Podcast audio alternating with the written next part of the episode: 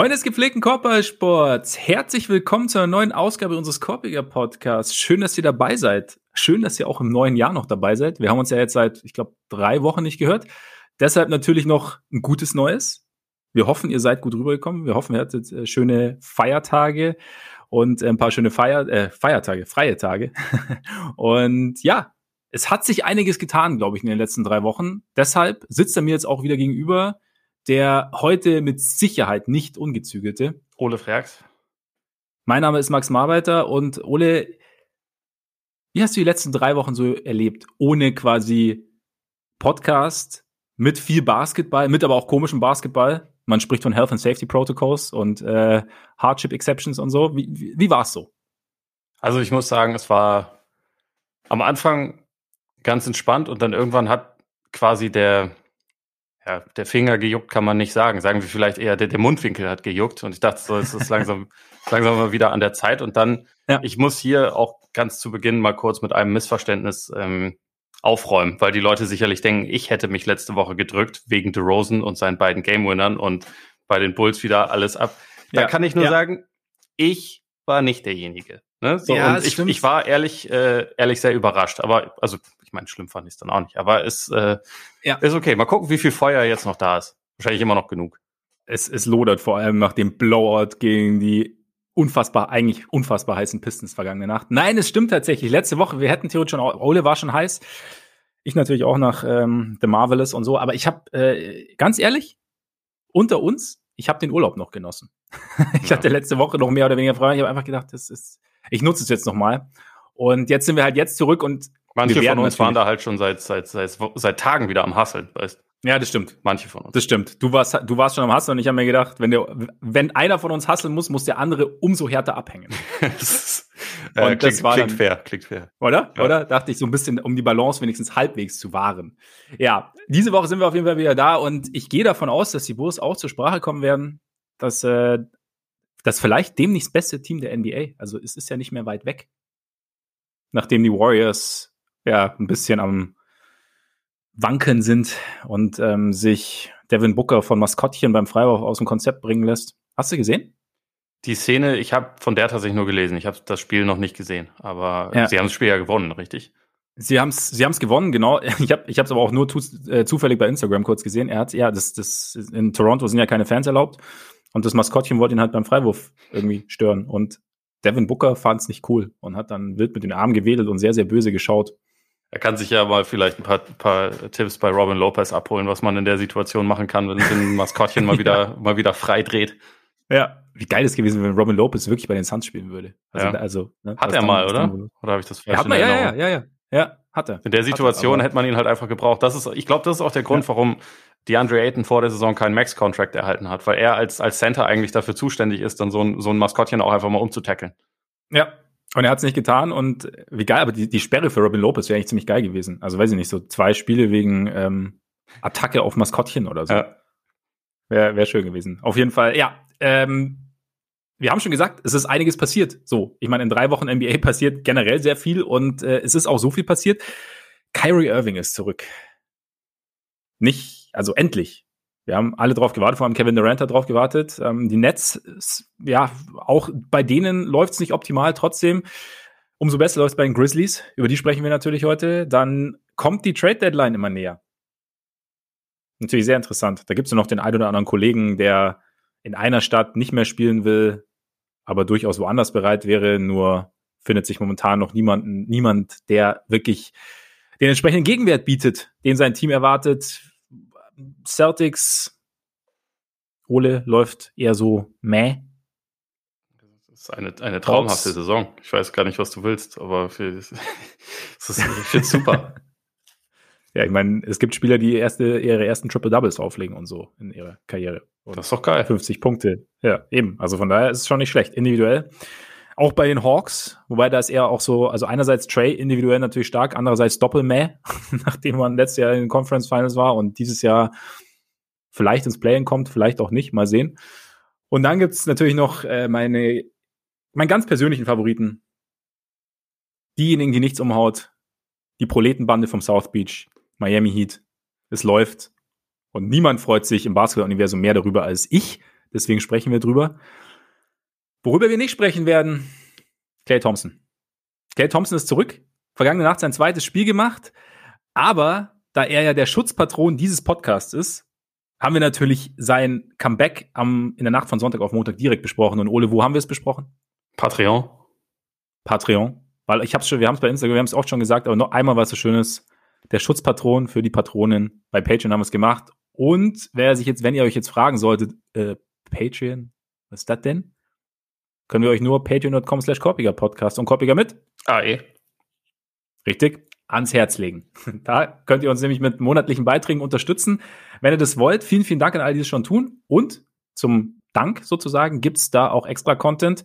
Zum Beispiel unser Format 25 Minutes or Less, bei dem wir Dinge, aktuelle Dinge besprechen, die jetzt ja zu dringlich sind, als dass wir auf die normale Folge warten könnten.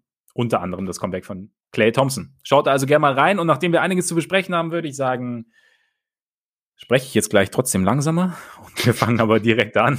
Und wir fangen an mit den Grizzlies, habe ich gedacht, weil zehn Spiele in Folge gewonnen.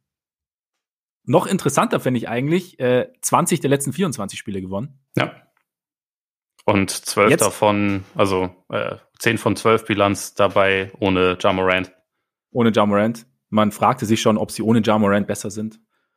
Kam relativ schnell zu dem Schluss, dass es nicht so ist. und genau, sind mittlerweile in Schlagdistanz so zu den besten Teams im Westen. Jetzt vergangene Nacht die Warriors geschlagen. Ähm, Ole, was, was machst du, was, was macht man jetzt aus sowas? Weil das, ich meine, ja, 20 von 24 ist ja jetzt nicht mal so, ja gut, läuft gerade halt, sondern da ist ja, da ist ja schon mehr dahinter, zumal ja auch eine Entwicklung zu sehen ist, oder? Ja, auf jeden Fall. Ähm, ich ich finde halt bei den Grizzlies so abgefahren, dass äh, dieses Konzept, hey, vielleicht sollten wir einfach nur Leute einsetzen, die Basketball spielen können und wir haben zwölf davon. Äh, das, ist, das ist sehr wertvoll. Also ich glaube auch, dass das halt, abgesehen von, von anderen Dingen wie der individuellen Entwicklung und so dem, dem Superstar-Sprung, den, den Ja Morant hinlegt und dem MIP-Sprung, also der würdig wäre, den Desmond Bain hinlegt, auch wenn er mhm. erst ein Zweitjahresprofi ist und so. Ich glaube, abgesehen davon ist halt einfach ein großer Vorteil, dass sie so dass sie halt diese enorme Tiefe haben in einer, in einer Phase, wo, ja, und das soll jetzt ihre Siege gar nicht schmälern, aber wo viele gegnerische Teams halt nicht ihr ganzes Team zur Verfügung haben. Und ich meine, die Grizzlies hatten jetzt auch, Morant war eine ganze Weile draußen, äh, Dylan Brooks war eine Zeit lang raus, hat dann jetzt gespielt, jetzt ist er wieder verletzt und wird wohl auch ein paar Wochen ausfallen. Das ist, da bin ich mal gespannt, wie sie das kompensieren können, weil der schon enorm wichtig dafür war, dass die Defense mhm. auf einmal so gut war über die letzten Wochen. Die war ja äh, in den ersten Saisonwochen die schlechteste der NBA und dann ist Morant ausgefallen und dann war sie die beste der NBA und war jetzt auch mit ihm richtig gut. Aber Brooks hat einen großen Anteil daran. Ähm, bin mal gespannt, wie sie das jetzt kompensieren, aber es ist halt einfach schon echt ein Pfund, gerade in so einer Situation, wenn du durchrotieren kannst und immer wieder gute Leute eigentlich reinkommen und mhm. du halt dein, dein Spiel auch irgendwie weiterlaufen lässt. Natürlich gibt's da den, diesen extrem speziellen Faktor mit, mit Ja und die Defense die ist schon auch mit davon abhängig, dass Jaron Jackson spielt, der auch einen sehr positiven Sprung als Defender zumindest hingelegt hat. Aber es gibt halt einfach sehr viele gute Optionen und ich glaube, das hilft ihnen total. Die jungen Beine helfen natürlich auch total. Ja. Und was ich halt abgefahren finde, ist so, dass dieses, ähm, dieses kollektive Selbstvertrauen, das sie halt einfach mittlerweile ausstrahlen. Also für mich gehören sie jetzt noch nicht auf eine Stufe mit den Warriors oder so, aber sie selbst sehen sich da und das kann einen ja. halt manchmal dann schon auch ziemlich beflügeln.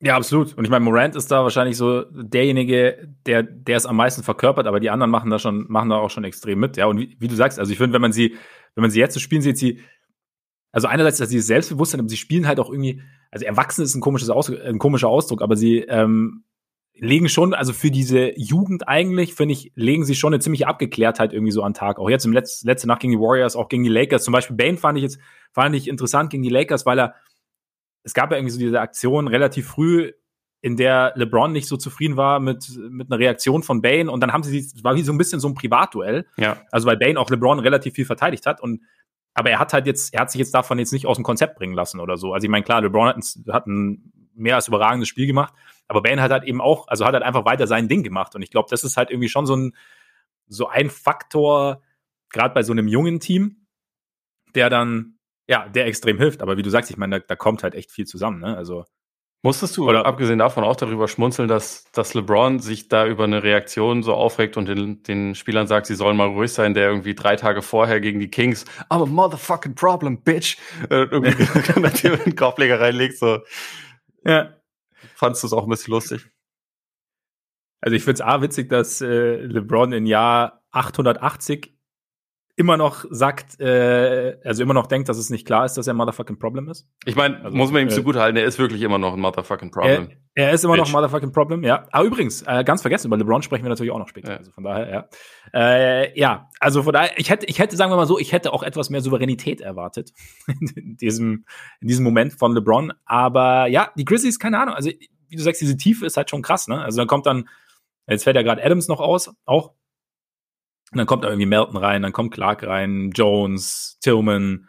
Äh, momentan, seit Brooks Ausfall, startet Zaire Smith. Macht, äh, Williams, Williams nicht ja. Smith, Entschuldigung, Williams, ja. Macht auch einen richtig guten Job im Moment, ja. Ja, irgendwie, gut, sind zwei Spiele, aber trotzdem, also ich habe mal geschaut, irgendwie trifft jetzt momentan in den beiden Spielen, seit in denen er startet, trifft er 47,6 Prozent aus dem Feld, 36,4 Prozent von draußen bei fünf Versuchen, 13 Punkte. Also es ist halt irgendwie auch echt so ein bisschen dieses Next Man Up funktioniert halt extrem gut. Ich meine, wie du sagst, da kann halt einfach jeder Basketball spielen. Und ja, aber so Jaron Jackson Jr. ist einer von denen, also ich finde es schon ganz cool, weil da gab es ja irgendwie, er ist so ein bisschen schwer in die, in die Saison gekommen, hat ein bisschen Probleme auch mit seinem Dreier immer noch, der fällt noch nicht so. Aber gerade so dieses, also er scheint dieses Versprechen, dass man ihm so am Anfang so ein bisschen abgerungen hat, sozusagen, scheint er jetzt so ein bisschen einzulösen, finde ich irgendwie. Also gerade so, so dieser, dieser extrem vielseitige Defender, der der rausgehen kann, also nach dem Switch, der aber halt auch am Ring verteidigen kann, der auch mal ähm, ja, recovered und dann irgendwie noch, noch einen Chase-Down-Block irgendwie äh, auspacken kann. Der, jetzt, ich fand auch gegen, gegen, gegen die Warriors, hat er jetzt auch ganz, also gegen Clay im Low-Post genau zum richtigen Zeitpunkt ausgeworfen, der jetzt irgendwie auch diese Instinkte langsam mitbringt. Und irgendwo, das ist ja, es war ja immer so ein bisschen die Frage, okay, Ja, da ging die Entwicklung komplett in die richtige Richtung. Bei, bei Jackson war so das Ding, er hatte diese, diese schwere Knieverletzung, den Meniskusriss. Danach ist er schwer in Gang gekommen und dann war eben die Frage, okay, ist er jetzt derjenige, der dem Grizzlies genau das bringt, was du neben Moran brauchst? Kann er dieser zweite Star sein? Ich weiß nicht, ob er der zweite Star sein kann, aber, aber es scheint momentan so zu sein, dass er dieses, diesen, dieser defensive Anker werden kann zumindest. Oder, oder sehe ich es falsch? Nee, ich, ich sehe es genauso. Also ich hatte ihn ja auch vor der Saison so als, als äh, einen der Swing-Player, glaube ich, genannt, so in, in der Kolumne, die ich dazu mal gemacht habe. Und ähm, war halt, also muss aber auch sagen, ich habe es da fast ein bisschen, bisschen falsch beurteilt, weil ich dachte, er muss einen großen Sprung offensiv hinlegen, damit die Grizzlies ihr also so quasi den nächsten Schritt machen können. Da habe ich ehrlich gesagt Bane nicht so kommen sehen, weil Bane ist jetzt die zweite ja. Option in der Offense und macht es halt in vielen Spielen wirklich überragend, übernimmt eine Art mhm. von Verantwortung in der Offense, die ich nicht hab kommen sehen. Aber bei Jackson ist halt dieser, dieser defensive Sprung da, der enorm wichtig ist. Also auch einfach, weil, und ich glaube, ich glaube auch, dass der Wurf mit der Zeit sich stabilisieren wird bei, bei mhm. Jackson. Mhm. Und dann, dann ist er ein total wertvoller Spieler. Und dann war es auch sinnvoll, den, den ähm, Vertrag ihm vor der Saison zu geben, weil ich glaube, es war halt über die ersten Jahre, man hat immer dieses, dieses Potenzial gesehen, der, der ist extrem mobil, der ist ein, der ist lang, der, der kann Würfe blocken. Er konnte es halt einfach nur nicht, nicht konstant abrufen. Er war kein konstant guter Verteidiger, was auch daran lag, dass er halt unglaublich viel gefault hat. Und mittlerweile ja. liest er, glaube ich, die Situation besser, also wie du gesagt hast, mit solchen Situationen gegen Clay. Er versteht, wann er aushelfen muss, wann nicht, äh, wann, wann sich Möglichkeiten bieten. Und ja, zeigt damit irgendwie, dass er halt auch so ein Anker werden kann. Also ich glaube auch zum Beispiel, auch wenn Steven Adams ihnen momentan wirklich hilft, also halt auch gerade durch seine, durch seine Rebounds, einfach seine, seine massige Präsenz und ich glaube so auch als, als Veteran ist er tatsächlich mhm. nicht unwichtig, weil sie wenige davon haben. Aber so in ein paar Jahren ist ja Jackson vielleicht, wenn er, wenn er ein bisschen mehr in seinen Körper reinwächst, eher auf, auf der 5 zu Hause. Und jetzt gerade, jetzt gerade startet er ja auch dort. Und ich finde, über die letzten Wochen hat man zum ersten Mal wirklich den Eindruck, okay, das ist auch, das ist auch eine gute Aussicht. Also das, das, das kann auch ja. funktionieren, weil er einfach diese, diese defensiven Instinkte langsam entwickelt und äh, dadurch dann wirklich die, die Art von wertvollem Verteidiger sein kann, den, den jedes Team haben will. Und wo man halt, als er in die Liga kam, dachte, da kommt er vielleicht hin. Ja, ich meine, ich habe mich ja schon immer gefragt, also es war ja so diese, also nach dieser Verletzung hat uns alle oder viele wieder diese, diese Ungeduld übermannt. Wir haben gedacht, ja, Moment, Moment, ist jetzt, ist jetzt, es gab ja auch bei der Vertragsverlängerung so ein bisschen Fragezeichen. Natürlich auch aufgrund der Verletzung. Gleichzeitig aber halt, weil er diesen, diesen Sprung noch nicht gemacht hatte. Und jetzt, jetzt sieht es irgendwie ganz gut aus. Und gleichzeitig finde ich halt, also mein einerseits die Defense hast du angesprochen, aber ich finde irgendwie auch so, also ich muss immer dazu sagen, bei mir sind es natürlich, sind natürlich Einblicke, ne? Ich habe jetzt, ich habe jetzt keine 25 Grizzlies-Spiele gesehen. Aber so, was ich so gesehen habe, finde ich, die Offense wirkt halt so auch so im Vergleich zu den letzten Jahren einfach flüssiger. Also es ist irgendwie mehr Bewegung da, so mit Ball, abseits ja. des Balles, ähm, auch so, ja, also sie, sie, sie vermeiden Stau in der Zone so per Design. Also es sind, es, es gibt mit Bane zum Beispiel, gibt es natürlich einen extrem guten Shooter, der, glaube ich, über 40 Prozent von draußen trifft. Ja. Ähm, äh, Concha hat, glaube ich, bis zu seiner Health and Safety Protocol Pause sogar um die 50 Prozent von draußen getroffen, wenn ich mich jetzt nicht ganz täusche. Ähm, aber auf jeden Fall sehr gut. und von daher, ähm, also nur als nur, nur zwei Beispiele, aber auch so ist, ist jeder, es baut sich so um die Dreierlinie rum auf und es ist keine, es, es, es wird jetzt nicht, das, das Feld wird jetzt nicht künstlich eng gemacht. Das hilft natürlich auch Morant. Gut, der wahrscheinlich auch, ähm, keine Ahnung, zum Ring käme, wenn einfach die neun anderen in der Zone parken würden. Wenn er mit viermal Steven Adams zusammenspielen würde. ja, genau, genau. Also von daher, aber ich, also ich finde auch, dass, dass, es also die strukturell, strukturell offensiv das Team nochmal noch mal einen Sprung gemacht hat irgendwie. Ja, ja, und ich finde ich finde es auch cool, dass es so, ähm, ich meine, egalitär ist vielleicht das falsche Wort, weil Morant natürlich schon einen sehr großen Anteil hat an der Offense, aber mhm. es ist halt nicht so, dass es ist halt nicht so dieses, dieses äh, heliozentrische, was man irgendwie bei von, von, von den Hawks teilweise kennt oder von, von den Mavs, wo es dann wirklich eigentlich immer einer ist, der alles initiiert, ja. sondern Morant gibt auch mal den Ball ab und er bleibt dann halt nicht stehen, sondern der geht dann zum Beispiel auch mal runter und stellt einen, stellt einen Screen Off-Ball unten für Jackson, damit der einen offenen Layup bekommt und, so, bekommt und solche Sachen oder, oder er parkt mal in der Ecke, damit, damit Bane oder, oder Tyus Jones mal ein Play laufen kann und versucht halt dann irgendwie durch, durch Cuts mitzuhelfen und teilweise Lücken zu reißen, selbst wenn er den Ball dann gar nicht wiederbekommt. Und ich finde, ja. das ist, das ist, also spricht für ihn total. Das spricht auch für ihn so, dass er, jetzt abgesehen davon, ich meine, das Interessante ist natürlich der Wurf, ne? Also wenn, wenn er weiterhin 40 Prozent fast seiner Dreier trifft und das fast alles Pull-ups sind, dann gibt's sowieso für ihn als so individuellen Spieler, also als individuellen Scorer keine Limits mehr. Aber ja. so als Teamplayer ja. finde ich es halt auch unfassbar wertvoll, dass er halt in der Offense sich nicht nur darauf beschränkt, so was mache ich selber am Ball, sondern was kann ich sonst noch beitragen. Und das, das mhm. spricht halt für mich total dafür, dass bei den Grizzlies was, was äh, Nachhaltiges entsteht gerade. Oder abgesehen davon, äh, wir, wir sollten vielleicht noch kurz, äh, jetzt reden wir schon ein paar Minuten über die Grizzlies, aber dieser Blog, vielleicht sollten wir noch kurz über den Blog sprechen. Hast du, Lass uns äh, über den Blog sprechen, ja. Äh, also wie hoch der da steigt, das ist einfach das ist vulgär. Ich habe mir dieses, das, dieses Ding mittlerweile irgendwie 30 Mal angesehen und verstehe das immer noch ja. nicht. Ja, also man könnte es, glaube ich, wenn du, wenn du mit schlechter Laune aufstehst, könntest du erstmal diesen Blog anschauen und, und hättest zumindest ein leichtes Grinsen im Gesicht. Und weil einfach, ja, also mal, mal ganz kurz irgendwie die Gravitation außer Kraft gesetzt. Ja. Gefühlt. Also es ist wirklich so, keine Ahnung, er hat ja jetzt, er hat ja jetzt gegen, gegen die Warriors, hat er jetzt wieder das Ding, da hat es nicht ganz für den Block gereicht, auch gegen Damian Lee war's, war an der Dreierlinie wo er quasi einen Closeout-Block probiert, aber wo er halt auch wieder ungefähr gefühlt drei Meter in der Luft steht. Ja. Also das, dieser, diese Hops, die er hat, sind schon brutal. Also äh, diese, also, und er wirkt ja jetzt nicht wie dieser extreme Highflyer. Also ich habe es jetzt auch schon ein paar Mal gelesen und gehört in letzter Zeit, er hat schon so, so er versprüht so ein bisschen junger Derrick Rose Vibes, was das angeht, weil der hat ja auch ja. so diese Sprungfedern einfach so aus dem Stand raus mal ganz kurz im Kopf auf Ringhöhe gekommen und halt bei nicht dieser ganz riesigen Körpergröße. Deswegen mache ich mir auch immer Sorgen um ihn. Aber, also, ja. und denke immer, okay, wir müssen das genießen, solange es geht. Aber, ja, also vielleicht, also ich hoffe, dass er da einfach auch äh, quasi das richtige, die richtige Anleitung hat, auch das richtige Training, um sein, seine Knöchel und so, so weit stabil zu halten, dass da alles irgendwie mit rechten Dingen zugeht, weil, also ich meine, es ist mittlerweile ja nicht mehr ganz so extrem wie halt irgendwie in seinem Rookie-Jahr, wo man bei jeder Landung, die er hatte, dachte, ja, ja, okay, genau, scheiße, ja. das, das ist jetzt aber, jetzt geht's dahin. Ähm, Aber es, es ist halt immer noch so, dass man, dass man häufig mal die Luft anhalten muss. Ich finde diesen Rose-Vergleich auch echt spannend, weil ich hatte das, ja auch, ich habe äh, letzte Woche auch einen Text über, über Morant geschrieben und habe mal mir angeguckt, weil er macht ja momentan die drittmeisten Punkte in der Zone in der Liga. Mhm. Also nur, nur Janis und, und Jokic machen mehr was schon irgendwie relativ per Körpergröße ist. auch, so ja. Bitte? Per Körpergröße auch. Ja, ja genau, so, ja. die halt irgendwie 25 Zentimeter größer sind als er und das ist ja. nicht mal übertrieben in dem Fall. Ja. Äh, und ähm, ich hatte halt mal geguckt, bei Rose war der Höchstwert äh, 10,3 und bei Miranda sind es mhm. gerade irgendwie 15, also es ist Okay, krass. Ne? Viel mehr. Das hätte ich jetzt auch nicht erwartet, weil ich fand auch immer so, der, der beste Vergleich ist eigentlich der junge Rose.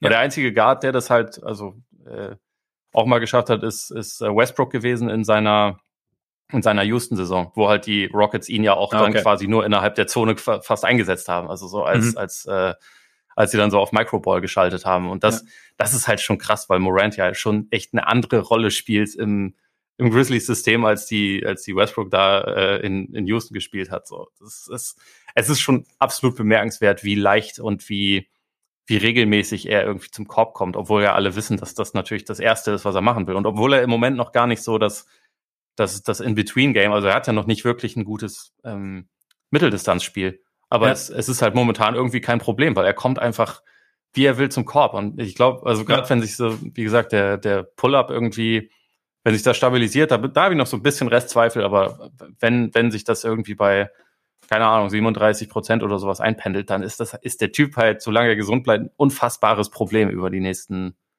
ja, so und so vielen Jahre. Ja, er hat halt. Aber motherfucking Touch, Problem, Bitch, weißt? Also. Ja, er, er könnte es auch mal rauslassen. Ja. Bei ihm wäre es Neuigkeiten, weil so lange ist er noch nicht dabei. Also. Von daher, nee, aber ich finde so, diese, also er, er, hat, er, er hat das ja jetzt bei dem Warriors-Spiel zu dem, zu dem äh, kleinen Kind in den Rängen gesagt. ja, stimmt.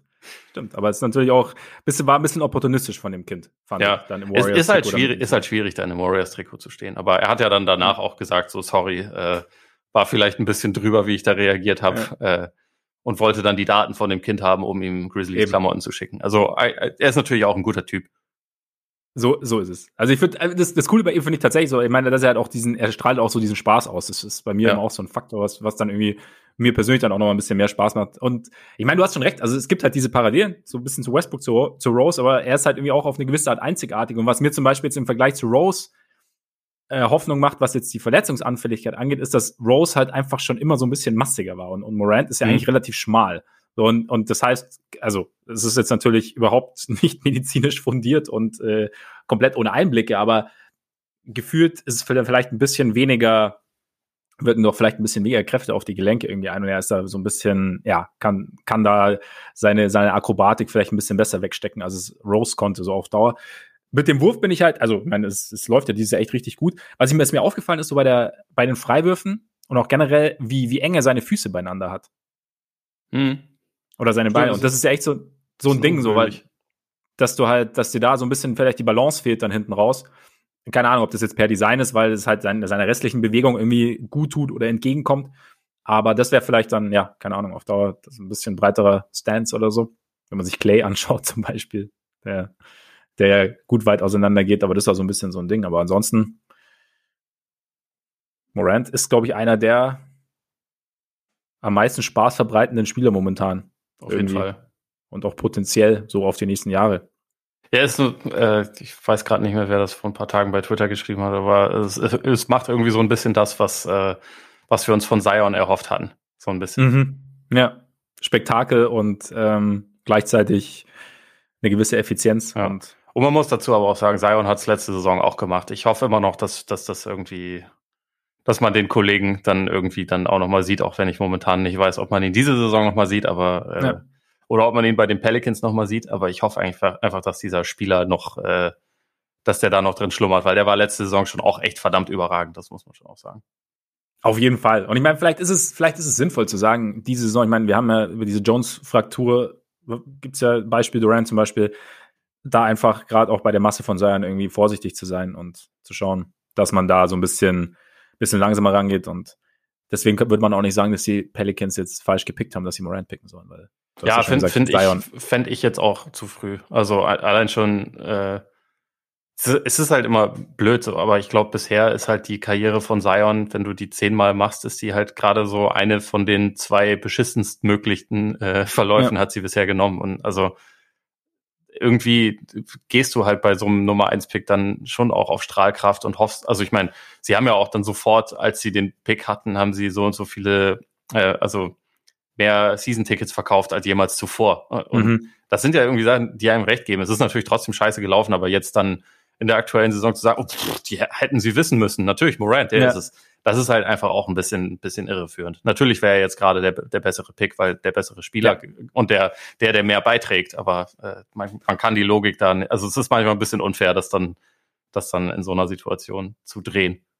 Ja, mit dem Wissen von heute hätten sie vielleicht anders picken können, aber das ja. Wissen von heute hatten halt auch wir, die jetzt heute klugscheißen, vor knapp zwei Jahren oder vor, nicht zwei Jahren, bei diesem Draft noch nicht. Ja. Also von daher ist es schon, ist es schon okay. Ähm, ja, grundsätzlich vielleicht noch zum Grizzlies abschließend ist halt auch, es macht, finde ich auch Spaß, dem Team zuzuschauen. Also so halt einfach, weil man so merkt, so den, den macht's Freude, zusammenzuspielen. Also es ja. ist so ein bisschen so, und das ist halt auch irgendwas, glaube ich, was dann zumindest mal für die Saison halt ein entscheidender Faktor sein kann. Das sieht man ja in Chicago auch so ein bisschen, da macht's ja auch, dem macht's ja auch Spaß zusammenzuspielen. Oder da ist, stimmt die Chemie auch. Und das kann dann auch schon mal über gewisse Dinge irgendwie dann vielleicht über gewisse spielerische Defizite oder so hinwegtäuschen. Oder nicht hinwegtäuschen, sondern die halt ein bisschen überdecken. Also, oder so als, als Kids sozusagen irgendwie funktionieren. Was ich trotzdem interessant finde, wir haben ja gesprochen, wie tief die Grizzlies sind. So, und wenn du jetzt wenn du jetzt GM wärst, gäbe es denn irgendeinen Spielertypen, der diesem Team, jetzt mal abgesehen von einem zweiten richtigen Offensivstar, wobei Bane, äh, also Bane noch kein Star, aber Bane entwickelt sich da in eine sehr gute Richtung. Aber gibt es jetzt irgendeinen Spielertypen, bei dem du jetzt sagst, okay, wenn der jetzt noch bei den Grizzlies wäre, dann könnten sie noch mal einen richtigen Sprung hinlegen dieses Jahr? Ja, schon. Also im Prinzip ist es so ein bisschen äh, auch die Art von, von Spieler, die, die allen fehlt. Also ich glaube halt ein, ein, langer Wing, der gerne auch noch mhm. äh, mehr Scoring, also vor allem auch noch einen guten Wurf mitbringt. Es gibt ja vor ein paar Tagen irgendwo die Spekulation gelesen, dass die Grizzlies äh, sich äh, wegen Jalen Brown melden sollten. Ich glaube, dass das halt in die Irre führt, weil die Grizzlies nichts abgeben wollen, was ihnen Jalen Brown bringen würde. Ähm, also würde ich auch, also ja. ich glaube, dass das von beiden Seiten gerade nicht passt, aber so vom Spielertyp kann ich das schon verstehen. Und also wenn wir jetzt dann auf Leute gehen, die vielleicht eher wirklich verfügbar sein könnten, auch, also ich meine, Jeremy Grant ist ja verfügbar, der steht ja. bei der ganzen Liga gerade auf der Liste, weil er halt überall rein, äh, rein zu integrieren ist. Das funktioniert halt. Der würde das Team schon auch upgraden, aber also ich weiß nicht, ob er jetzt quasi so den, den Unterschied macht, dass man dann sagen würde, okay, jetzt sehe ich sie auf einer Stufe mit, mit äh, Golden State oder Phoenix. Ich glaube, da, da brauchen sie ehrlicherweise auch wahrscheinlich noch ein Jahr. Äh, also mhm. ich, ich weiß nicht, ob das jetzt schon geht, aber sie haben zumindest diese Möglichkeiten, also je nachdem, wie sie es selbst bewerten, weil sie, weil sie so viele junge Spieler haben und man kann die halt eh nicht alle behalten. Also man, ja. man kann sie irgendwann eh nicht alle bezahlen und deswegen kann es natürlich immer Sinn machen, dann irgendwie frühzeitig zu sagen, okay, wir konsolidieren jetzt, traden drei für einen und kriegen halt jemanden zurück, der uns irgendwie sofort auf eine neue Stufe hebt. Aber ich weiß nicht, ähm, abgesehen von von Brown oder Grant, ich überlege gerade, wer, wer vielleicht auch noch realistisch verfügbar sein könnte. Hättest du irgendwie gerade noch einen Namen auf dem, auf dem Schirm? Ja, das Ding ist halt, weil sie zum Beispiel in dieser Grant-Verlosung nie auftauchen, ähm, also oder namentlich oder selten namentlich genannt sind. Also das war jetzt so ein bisschen einer, weiß nicht, Harrison Barnes ist halt auch so der, der nächste, der in ihre, aber der passt vielleicht nicht so vom, vom Alter her nicht so richtig, richtig in die Timeline. Ähm, warum ich halt draufgekommen bin, grundsätzlich ist halt eben einerseits diese Tiefe, ich meine, du hast es angesprochen, und andererseits halt, weil sie, weil sie halt auch picktechnisch relativ gut versorgt sind. Ne? Sie haben jetzt ja, ja, dieses, also im kommenden Draft haben sie ihren eigenen, plus dann wahrscheinlich den Jazz-Pick aus dem Conley-Trade damals, der ist, glaube ich, Top 6 geschützt ich nehme mal an, dass die Jazz so abschneiden werden, dass die Jazz kommen vielleicht gerade so äh, knapp in die Playoffs, auch wenn sie gerade ja. dreimal in Folge verloren haben und auch ja, wenn sie wirklich niemanden verteidigen können, wenn Rudi Gobert nicht da ist. Das ist echt krass. Also ja. dann sind sie defensiv einfach richtig scheiße und das für ein Team, was defensiv ja den Ruf hat, gut zu sein. Den Ruf hat, haben sie halt wegen Rudi Gobert, sonst halt Rüdiger, haben sie den nicht Rüdiger verdient. Macht das. Ja. ja, genau, genau. Und dazu haben sie, glaube ich, auch noch den Lakers-Pick wahrscheinlich aus dem Valanciunas Trade wenn ich mich nicht täusche. Und der ist, glaube ich, Top 10 geschützt. Irgendwie so in die Richtung. Also sie haben eventuell drei erst First Rounder im kommenden Draft. Also da ist, also sie haben halt, sie hätten theoretisch alle Möglichkeiten. Und Grant ja. wäre halt zum Beispiel einer, bei dem ich jetzt auch sagen würde, spielerisch klar, hast du ja gesagt, passt im Endeffekt überall rein. Und er ist halt, er scheint ja auch so ein Typ zu sein, der ja so ein bisschen Situation, also klar, er wollte so ein bisschen, wollte diese diese größere Rolle haben, aber Detroit hat ihm ja auch von der Situation her gut gepasst. Also mit Coach Dwayne, Dwayne Casey, der Stadt und so. Also, dass da halt bei, bei Grant so ein bisschen mehr ist als, okay, ich will so viel möglich verdienen oder ich will jetzt in einen großen Markt oder wie auch immer, dass der vielleicht jemand wäre, der dann da irgendwie ganz gut reinpassen könnte, auch äh, vom, vom Persönlichen her sozusagen. Also, Das war so ein, so ein bisschen so ein Ding. Und außerdem habe ich gedacht, das ist ein total geiler Übergang zu den Trade-Gerüchten. okay. Ja, willst du über alle anderen Teams sprechen, die Jeremy Grant gerne hätten? Ja, wir, keine Ahnung, wir brauchen jetzt, glaube ich, nicht bei jedem sagen, so, okay, da würde reinpassen, da auch. Ja. Und da schon auch. Ähm, was ich mir, keine Ahnung, vielleicht mal grundsätzlich Lakers. Warum? Also siehst du irgendeine Möglichkeit, dass die Lakers sich wirklich so fundamental verstärken, wie es zum Beispiel Jeremy Grant wäre, mit dem, was sie theoretisch anzubieten haben? Nee.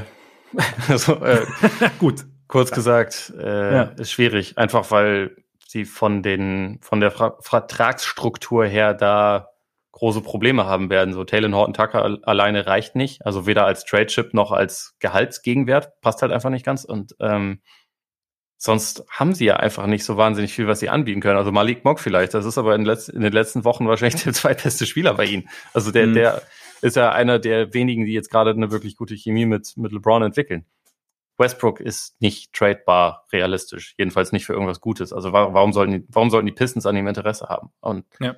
warum sollte irgendjemand Bock auf diesen Vertrag gerade haben? Also die Lakers werden reingeworfen immer, weil sie die Lakers sind. Aber ich sehe jetzt auch nicht wirklich, welches Angebot sie den Pistons machen könnten, was besser ist als die zehn anderen Angebote, die sie wahrscheinlich ja. für Grant bekommen werden, weil, wie schon gesagt, andere Teams können den, können den auch gut gebrauchen. So, die Hawks beispielsweise, äh, die werden zwar im Moment vor allem immer mit, mit, ähm, mit Ben Simmons in Verbindung gebracht, aber wenn die Sixers da weiterhin völlig absurde Forderungen stellen, dann können die auch ein besseres Angebot für Jeremy Grant machen. Der würde ihnen ja auch weiterhelfen. Also es würde ja, würde ja auch nicht schaden. Aber äh, da wir, da wir hier beim, beim äh, Residenten Buletten Ultra sind, Findest du, die Bulls sollten sich um Grant bemühen? Und äh, ich weiß, also beziehungsweise du weißt ja, was das bedeutet. Findest du, sie sind gut genug, dass es sich lohnt, jetzt zu sagen, wir gehen diese Saison all in, also bieten wir euch P-Dub, ne, dein, dein, dein alten Homie, äh, Patrick Williams, weil auf einem anderen Weg kriegen sie ihn wahrscheinlich realistisch nicht. Oder ich, oder ich übersehe da irgendwas. Aber das ist ja eigentlich das Einzige, was sie machen können, oder?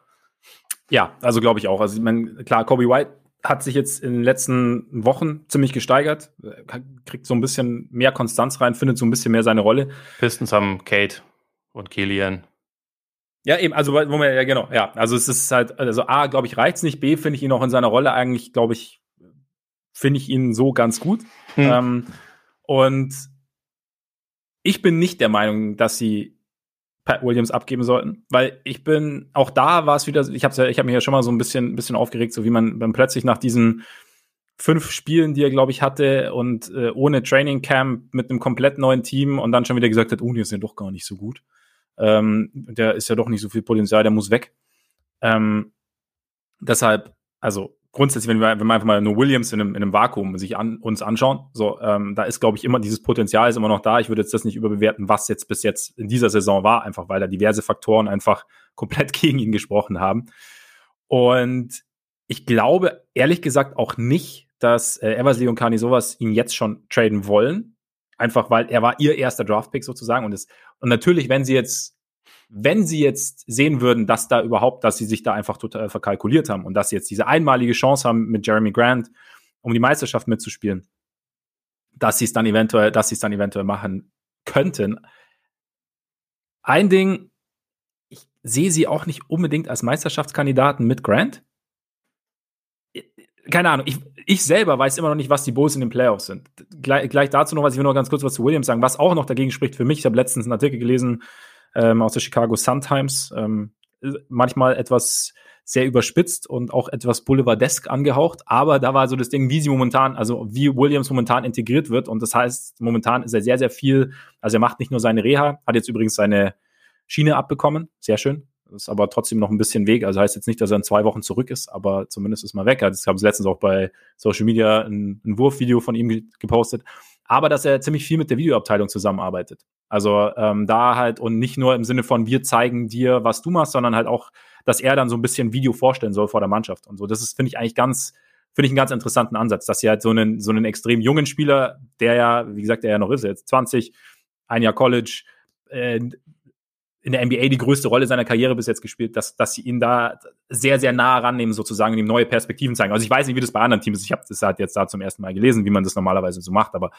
ähm, das finde ich eigentlich, das spricht für mich auch so, dass da dafür, dass man, dass es eher so ein Langzeitprojekt ist und dass man da auch ein, ein, ziemlich viel Vertrauen in ihn irgendwie hat. Und ja, also klar, Grant wäre schön, aber bewegt es wirklich so weit? Ich weiß, ich weiß es irgendwie nicht. Ich meine, dieses Team, dieses Team ist, für, ist, ist, selbst für mich einfach so schwer zu greifen, weil es halt irgendwie, ja, dann doch, doch halt einfach so ein bisschen unkonventionell ist mit diesen beiden, mit diesen beiden Guards, die, oder, oder, die teilweise auf größeren Positionen spielen, teilweise mit diesen vier Guard-Lineups, ohne wirklich, also sie haben eigentlich wirklich nur einen Big mit, mit Vucevic und dann wird ein bisschen durchgewechselt. Also äh, Cook hat eine ganz gute Figur gemacht. Als Backup, er ist jetzt gerade verletzt. Ähm, Tony Bradley bekommt mal Spielzeit, mal nicht. Also sie haben halt ein, sehr spezielles Design und ich, ich sehe sie halt immer noch nicht. Also sie können überraschen, weißt du, wie ich meine? Also ich, mhm. ich finde sie einfach so, sie sind mit den mit unseren konventionellen Bewertungsmechanismen schwer zu greifen für mich. Einfach weil sie halt irgendwie so, ein, so eine spezielle Zusammensetzung haben, auch mit The Rosen und aber es, es funktioniert. Ja. Und ich bin sehr gespannt, wie es dann in der Playoff-Serie funktioniert. Grant würde auf jeden Fall helfen. Ich würde aber Williams dafür nicht abgeben. Einfach weil Williams auch potenziell zu viele Möglichkeiten hat. Und dazu kommt nochmal diese, diese Chemiefrage. Und es läuft, bei den Bulls läuft es teamintern extrem gut. Wenn du da jetzt, da kommt jetzt dann einer rein mit Grant, der ja mindestens mal die dritte Geige spielen soll oder will. Aber dann hast du halt, also ich glaube, Vucevic könnte sich schon wieder so vom Charakter her zurücknehmen. Aber wie viel nimmst du denn an Vucevic, wenn er sich noch weiter zurücknehmen muss? Oder wie lässt sich Grant integrieren, wenn du ihm sagst, okay, erstmal kommt DeMar oder Zach, dann kommt Vooch und dann kommst vielleicht du. Manchmal ist vielleicht auch noch Kobe da. Also weißt du, wie ich meine? Also kann funktionieren, aber das sind so ein bisschen Fragezeichen und bei einem Team, das so gut funktioniert, glaube ich, kannst du da auch, wenn du die Chemie zerstörst oder störst, nicht unbedingt zerstörst, aber störst, kannst du da auch viel wegnehmen. Also von daher. Ja. Ja, kann ich alles nachvollziehen. Ähm, ich, ich würde auch nicht dazu äh, tendieren, weil ich auch nicht glaube, dass ähm, Grant, also er würde sie besser machen, er würde ihnen vor allem auch eine neue Art von Flexibilität geben, die in den Playoffs, glaube ich, sehr wichtig ist. Aber ja. ich glaube auch nicht, dass er sie jetzt auf eine Stufe bringt mit, mit, ähm, mit Brooklyn oder Milwaukee.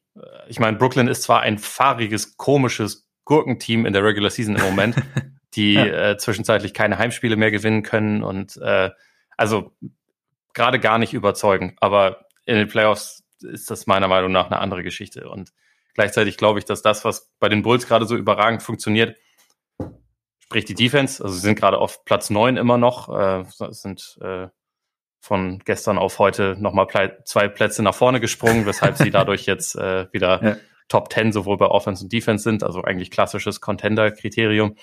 Ich bin da nicht so sicher, dass das so gut funktionieren wird in der in den Playoffs, einfach weil ich an Vucevic nicht glaube.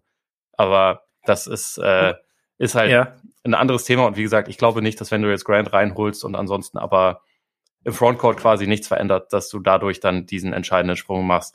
Wenn du eine Möglichkeit hast, Grant für Vucevic zu bekommen und vielleicht noch einen äh, einen äh, anderen, nicht so prominenten Center bekommst, der offensiv jetzt nicht so viel beiträgt, aber defensiv dafür ein bisschen flexibler ist, dann könnten wir vielleicht noch mal drüber reden, aber es ist, glaube ich, auch kein, kein ganz realistischer Weg. Ich bin einfach nur von, sagen wir, ich finde Vucevic im Moment defensiv ganz gut. Also für das, was er macht, mhm. ich finde, das, das macht er gut und es ist vor allem mega wertvoll, dass er so, dass er so eine Defensiv-Rebound-Maschine ist. Einfach weil sie sonst auch nicht viele Leute haben, die Rebounds holen. Und also das, das klingt vielleicht ein bisschen banal, aber es ist wertvoll, dass er das tut. Das haben andere Teams teilweise, äh, äh, bei anderen Teams fehlt das teilweise, aber ich glaube, er ist schematisch einfach eingeschränkt. Und ich glaube, in den Playoffs, das war halt bisher aber auch in jede, jedes Mal so, wenn er in den Playoffs war und Teams sich ein bisschen mehr darauf vorbereitet haben, wie er spielt und wie er, wie er verteidigt und welche Limitationen da, äh, da sind, dann glaube ich halt, dass das viel gezielter attackiert werden kann und wird, wenn man entsprechende Teams hat, die darin gut sind. Und da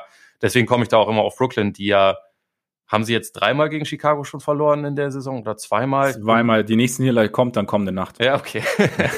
Ähm, und das kann, das kann gut sein, ne? Aber ich glaube, ja. sie sind halt, da sie, da sie Durant haben und in Auswärtsspielen dann vielleicht Kyrie haben und, und, und, und Harden und grund grundsätzlich als Team ein bisschen anders aussehen werden, wenn es darum geht, sind sie, glaube ich, ganz gut dafür aufgestellt, um halt das, was, was Vucevic nicht kann, auszunutzen.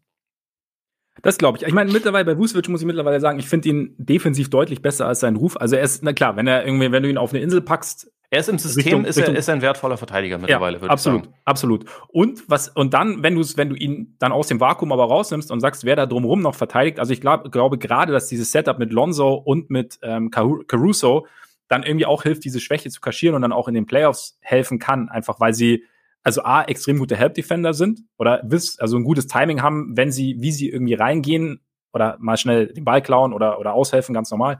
Ähm, und weil dieses Schema ich meine, klar, du hast halt immer noch Zach und, und, und, und, und DeRozan. Und bei DeRozan ja dieses Jahr, hat, äh, wer hat das, hab ich das gelesen? Was also, dass DeRozan halt, dass dieses Ding ist offensiv. Ah, genau, bei Seth Partner von äh, The Athletic, der mal geguckt hat, wie, also unter anderem, wie echt quasi die, die Sprünge von DeRozan sind, von Jared Allen und, wer war es noch? Ich hab's vergessen. Auf jeden Fall bei DeRozan halt, dass er sagt, dieses offensive Ding, gab es schon immer. Was bei ihm halt dieses Jahr ist, einfach, dass er besser verteidigt. Und ich glaube, das ist einerseits vielleicht auch, ich finde auch individuell sieht es teilweise besser aus, aber halt auch schematisch bedingt, wie die Bulls ihn halt verwenden. Dass er halt oft eher so derjenige ist, der vom Flügel aus aushilft ähm, und da halt irgendwie einen Schritt reinmacht und halt, und dass die Bulls halt ein extrem, eigentlich schon ein sehr, sehr gutes, ähm, also eine sehr gute Team-Defense haben sozusagen. Individuell mhm. halt ihre Schwächen haben. Und da bin ich halt gespannt, wie das in den Playoffs funktioniert. Ich meine, man muss auch sagen, sie haben defensiv ein bisschen mehr Probleme gehabt in letzter Zeit, aber in den letzten, ich weiß gar nicht, in den letzten 10, 15 Spielen hatten sie nie Lonzo und Caruso zusammen. Ja, also ihre beiden besten Verteidiger. Deswegen, also, also das sind, deswegen sind auch diese Ratings im Moment immer so ein bisschen ja. schwer zu bewerten, einfach weil man nicht weiß, wer wo gefehlt hat. Die beiden sind, also Caruso ist äh, ziemlich safe, glaube ich, bisher im All-Defensive-Team und auch Lonzo hat ja. gute Karten, glaube ich, da, da reinzukommen. Also das ist, diese, die beiden sind schon richtig, richtig gut, auf jeden Fall. Auf jeden Fall, auf jeden Fall. Und von daher, wie gesagt, ich finde es ich find's schwer zu bewerten. Ich, ich sehe sie, ich sehe sie noch nicht, also auch wenn sie momentan halt das statt, also von der, von der Bilanz ja das beste Team im, im Osten sind.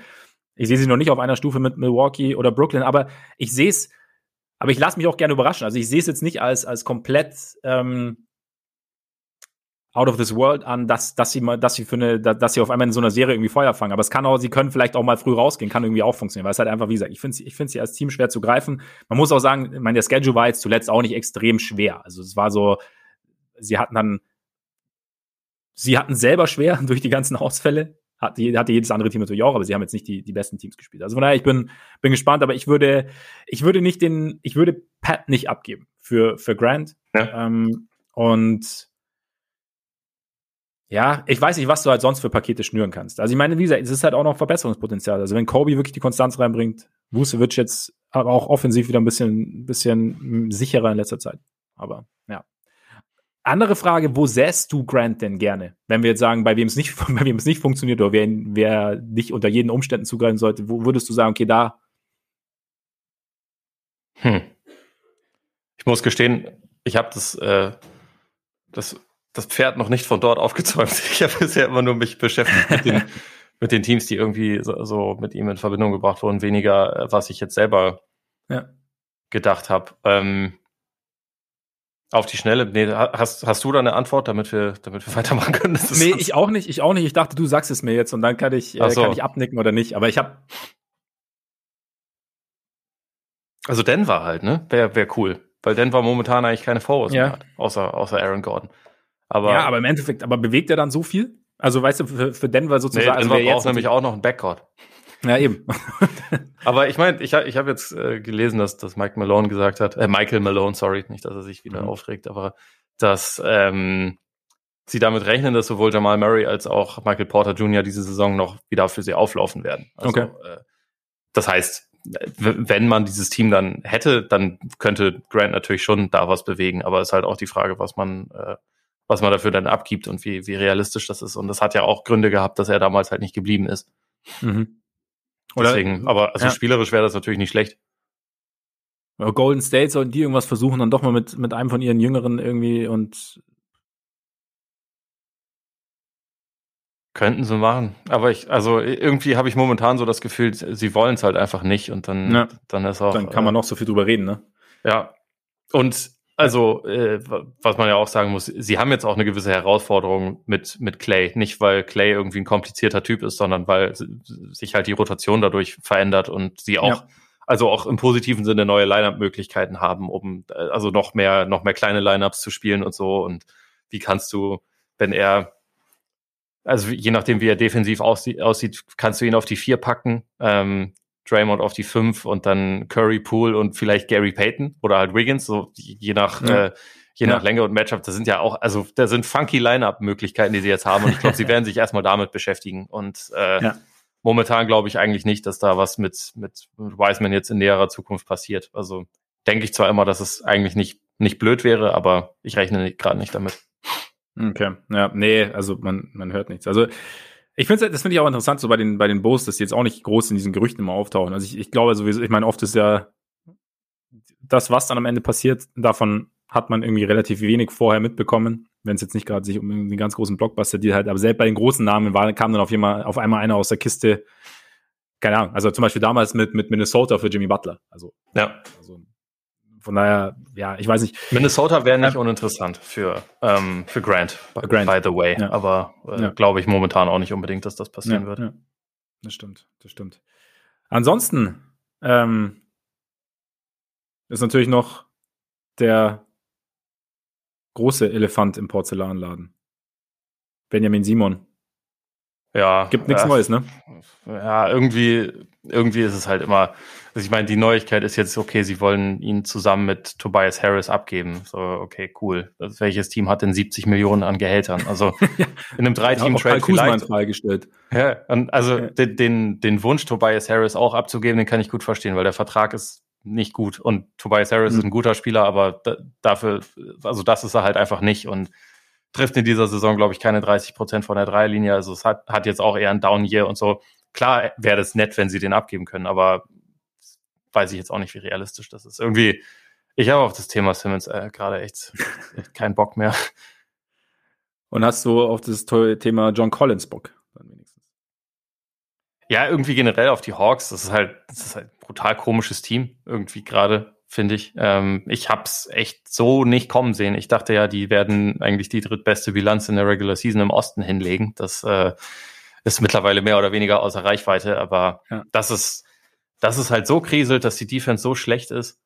Das hätte ich nicht kommen sehen. Und ich meine, Collins ist meiner Meinung nach jetzt nicht, nicht schuld daran. Der ist ja eigentlich, also seine Effizienz ist gut. Defensiv ist er, also ist jetzt nicht der Überspieler, aber strengt sich ja schon an und hat, finde ich, Fortschritte gemacht, aber es passt halt irgendwie nicht zusammen. So der, der Zonenanker in Capella ist momentan halt einfach nicht, äh, nicht auf dem Niveau, was man von ihm gerne hätte.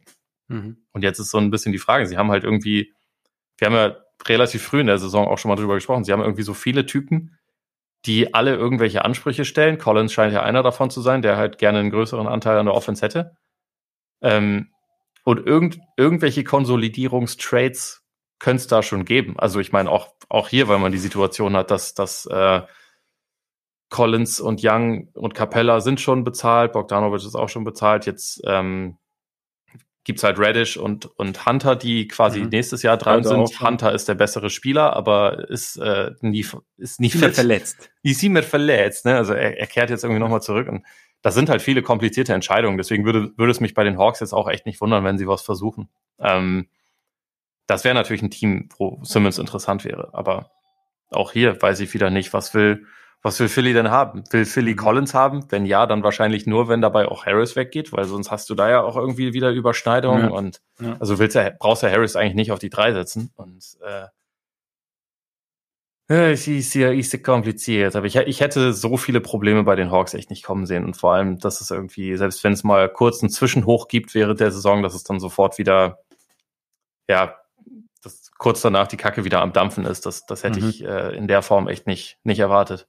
Ja, also ich meine, ich finde es schon gerade, also es ist ja wirklich mittlerweile, also Collins hat sich ja schon beschwert, dann, dass Travis Schlenk äh, sich im Radio offen dazu äußert, wie, wie ja. scheiße die Defense ist und wie scheiße dann im Endeffekt auch die Einstellung ist und dass es halt, dass man sich das genau anschaut und dass dann schon auch sein kann, dass man, dass man den einen oder anderen Move macht. Also das sind ja irgendwie, ja, es ist irgendwie so schwer, das alle, die, dieses letzte Jahr der Hawks irgendwie einzuordnen. Also erst letzte Saison unter Lloyd Pierce ging gar nichts, dann kommt Nate McMillan, auf einmal geht gefühlt alles und sie stehen irgendwie theoretisch, keine Ahnung, ich meine, wenn Chris Middleton nicht heiß läuft, dann, dann stehen die in Finals. So, weißt du? Also das ist, das ist jetzt äh, nach, nach der Janis-Verletzung war das ja jetzt nicht mehr komplett irgendwie ausgeschlossen. Also das ist so, und dann hast du jetzt diese Saison, in der gar nichts mehr geht und ja, wir sind jetzt nicht die Ersten, die das sagen, aber dieses Trade-Zitat von wegen Regular Season ist schon auch irgendwie langweilig.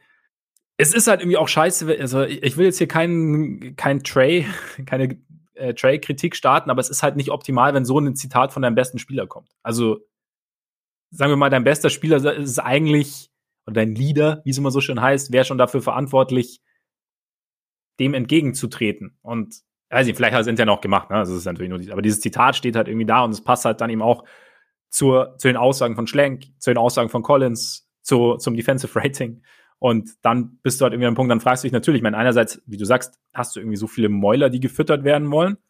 Andererseits hast du aber halt auch irgendwie so viel Talent und irgendwie geht's halt nicht zusammen. Und bei Collins finde ich halt, also Collins hat ja schon angedeutet, dass er offensiv ein bisschen mehr kann. Ja. Und gleichzeitig ist er aber halt keiner, der sich deswegen jetzt hängen lässt, weil er das, die, die Möglichkeit nicht bekommt, es zu zeigen. Das heißt, irgendwo, also eigentlich ist er, das macht ihn ja irgendwie schon interessant. Und klar, irgendwie ist er dann unzufrieden und äußert das auch, aber zumindest er hat halt diesen, er bringt halt diese, diesen Ehrgeiz sozusagen mit oder diese, diese Denke sozusagen mit, dass er sich da nicht hängen lässt. Und das ist ja eigentlich ein, ein positiver Punkt. Aber ja, Philly, ja. wie du sagst, also wenn Harris noch da ist, ergibt es irgendwie wenig Sinn. Zwei so teure Spieler zu haben, die sich dann irgendwie gegenseitig eigentlich Raum und Minuten auf, auf ihre jeweils besten Positionen wegnehmen. Aber wie du Harris halt, ich meine, dann kann es ja eigentlich nur ein Drei-Team-Trade geben im Endeffekt, wenn es so, ja. wenn es so sein sollte. Also das ist ja die einzige Möglichkeit, weil, ja. Naja, außer, ja. Müsste eigentlich, aber also so die Kombination Simmons Young fände ich richtig, richtig interessant. Ja. Also weil ich halt immer, also seit Jahren schon denke, jemand, der Simmons so on the move dann auch mal in Szene setzen kann, damit er von dort dann entweder aus dem Short Roll noch ein ähm, noch einen Pass spielt oder halt versucht einfach nur seine Athletik einzusetzen und zu danken, weil das, das kann er, ja. Äh, ja. das würde ihm halt, glaube ich, spielerisch irgendwie ganz viel, ganz viel erleichtern. Und dazu könnte man halt sagen, okay, wenn, wenn Trey auf die Bank geht, was ja auch immer ein Riesenproblem ist bei den Hawks, dann hast du zwar nicht mehr so einen guten Halbfeld-Playmaker in Simmons, aber trotzdem ja jemanden, der, der eine Offense am Laufen halten kann, der, der in Transition pushen kann, der auch Leuten einfache Abschlüsse verschaffen kann. Und eigentlich haben sie zwar auch Spieler im Kader, die das teilweise auch leisten können. Also ich meine, auch ein über Bogdanovic oder Hörter oder, oder, oder Lou Will kannst ja auch Offense laufen lassen, aber es funktioniert halt momentan einfach nicht und das hat ja. die letzten Jahre auch immer nicht funktioniert. Also wenn, wenn Trey auf die Bank ging, sind äh, waren und sind die Hawks meistens halt richtig mies und das, äh, das könnte sich dadurch vielleicht ändern. Also sportlich fände ich das, fände ich das echt cool, wenn Simmons dort landet, aber ich, also mir fehlt momentan noch so ein bisschen der, der Deal, also wie das dann wirklich zusammengeht, dass das funktioniert. Ich meine, die Hawks, ich finde schon, dass die Hawks Spiele hätten, die für Philly interessant sein können. Also Collins, aber, ja, klar. also aber Bogdanovic zum Beispiel oder so. Also je nachdem, in welche Richtung du gehst. Reddish hat sich auch nochmal ordentlich gesteigert.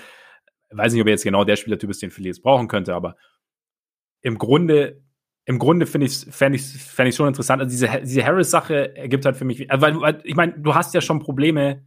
Also es ist jetzt nicht so, okay, Freunde, nehmt, also blöd, formuliert, nehmt Ben Simmons und wir geben euch dann noch Tobias Harris oben drauf, sondern es ist ja, also nehmt uns unseren einen Problemfall und den anderen auch gleich noch. Ja, ich meine, also ich glaube, das ist so aus, aus Philly-Sicht also eher für die Sixers selbst ein Sweetener, weil sie sich halt sagen, okay, wir wollten ja eigentlich immer einen Superstar für Simmons zurück.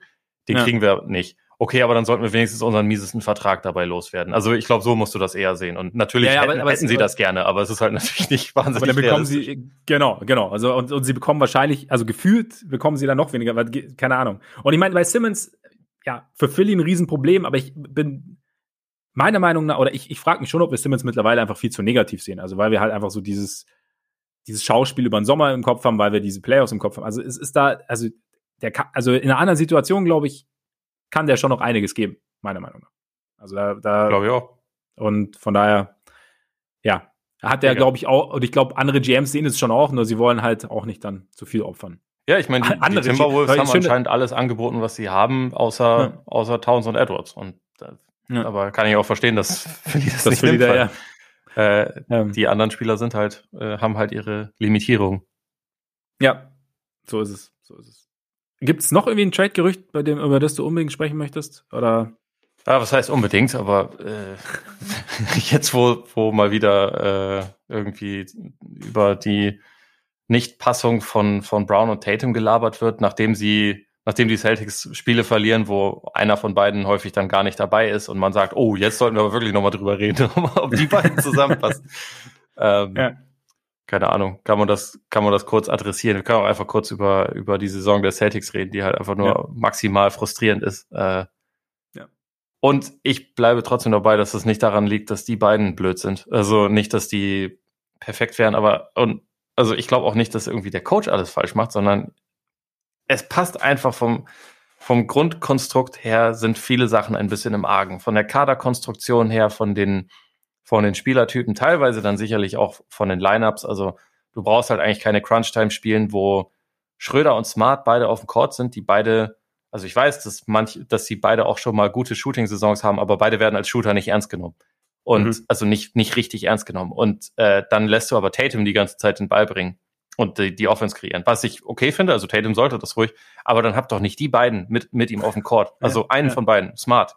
Okay, wegen Defense. Aber beide, und das, das spricht halt für mich auch dafür, dass der Kader einfach nicht gut zusammengestellt ist. Und das, wir haben jetzt schon, äh, wir haben jetzt schon über, über Bane gesprochen, den die Celtics hatten als, als äh, Draftpick und den sie halt einfach verscherbelt hatten. Ne? Bane wäre ganz cool. Aber auch andere Sachen, die, die sie über die letzten Jahre gemacht haben, wo sie halt nicht ähm, quasi wie andere Teams einfach gesagt haben, okay, wir versuchen es auch mal mit, mit Fringe-Spielern, wir machen, ähm, wir kümmern uns um Player Development. Also zwei Namen, die mir da einfallen. Max Struess, oder wie ich ihn lieber nenne, Max Struß, weil ich das deutlich lustiger finde, ihn so ja. zu nennen, äh, ja. der ähm, bei den Heat momentan die Lampen ausschießt. Also wir sprechen ja gleich auch noch kurz über, über die, aber ja. den hatten die Celtics. Ähm, Garrison Matthews, den, äh, der bei den Rockets in dieser Saison einer der besten Catch-and-Shoot-Spieler der Liga ist und der natürlich kein überragender Spieler jetzt ist, aber der etwas kann, was den Celtics fehlt und vor allem auch eine, einen Willen dazu hat, immer zu werfen, wenn er den Ball hat, was den Celtics fehlt, weil du hast zum Beispiel Grant Williams, der über 40 Prozent gerade trifft von der Dreierlinie, aber der verweigert halt trotzdem immer noch regelmäßig offene Würfe mhm. und spielt dann weiter und äh, also es ist jetzt nicht so, dass er wirklich darauf total ausgerichtet ist und und solche Typen hatten sie halt. Also Matthews hatten sie im Training Camp und haben ihn dann gehen lassen und dann hat ihn Houston ja mit einem Two-Way-Vertrag geholt. Und also einfach nur die drei Namen. Bane, Struß und, äh, und Matthews, die hatten die Celtics halt alle und haben aber irgendwie aus irgendwelchen Gründen sich dagegen entschieden, sie zu, also sie überhaupt ins Team zu holen, im, im Falle von Bane, oder also wo, wo sie noch den Vertrag von Kanter gedumpt haben, den sie dann aber kurz danach trotzdem wieder unter Vertrag genommen haben, weil sorry, er heißt jetzt Enes Freedom, aber du, das, das ist alles, alles irgendwie komplett vogelwild. Und irgendwie wurden da über die letzten Jahre halt einfach so beim, beim Umbau um diese beiden Stars echt viele Sachen falsch gemacht. Und das heißt nicht, mhm. dass bei denen alles gut sind. Sie müssen beide als Playmaker immer noch wachsen, so habe ich auch schon hundertmal gesagt. Aber ich finde immer noch, dass, dass es der falsche Ansatz ist zu sagen, okay, die Celtics sind scheiße, das muss ja an den beiden besten Spielern liegen, die auf Positionen spielen und Sachen können, was alle Leute haben wollen in der Liga. Es ist die genau der Spielertyp sind, den alle haben wollen. Es muss an denen liegen. Lass uns halt, äh, lass uns einen von denen abgeben und wen auch immer reinholen. So, äh, Brown für Sabonis. Äh, nee, warum? Also ist, äh, du kannst Brown viel leichter in Teams integrieren als Sabonis. Und also du kannst, man hat ja auch schon gesehen, dass das auch um die beiden, dass man um die beiden gute Teams bauen kann, die auch in die Conference Finals kommen können.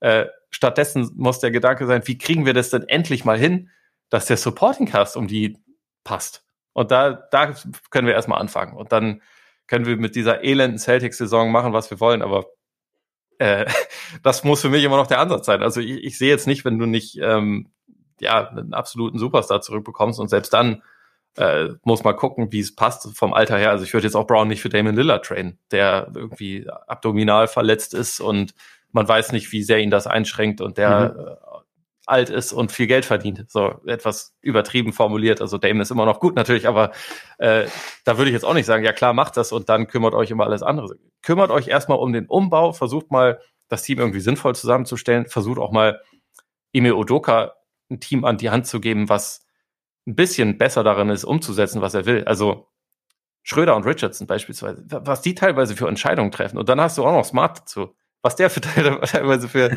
Entscheidungen trifft. Und der ist da noch ein bisschen, bisschen seine eigene Kategorie. Aber es gibt da viel zu viele Probleme, die man erstmal angehen sollte, bevor man das Problem, dass man zwei All-Stars auf den, auf den Forward-Positionen hat, die athletisch sind, die Two-Way-Player sind und die beide irgendwie immer noch mitten in ihrer Entwicklung sind, dass man halt sagt, oh nee, die sollten wir jetzt, äh, sollten wir jetzt aufbrechen. Das finde ich, finde das macht mich immer noch so ein bisschen wahnsinnig regelmäßig. Du merkst das vielleicht.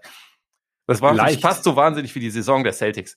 Es ist, äh, so, so viel Emotion in deiner Stimme ist. ist ja, ja. Ich, ich habe hab lange keinen Podcast aufgenommen. Ja, Wobei, das stimmt. stimmt nicht. Ich habe diese Woche schon zwei. Aber du weißt, du weißt, was ich, ich meine. Ich weiß, was du meinst. Ich weiß, was du meinst. Ich, ich, ich bin froh, dass ich dich eigentlich nur mit einem Stichwort kitzeln konnte. Ist, ist ja ein Traum. Aber vielleicht soll ich noch ein Stimmt, bisschen provozieren. Wir wollten eigentlich über Minnesota reden, ne? Nee, ja.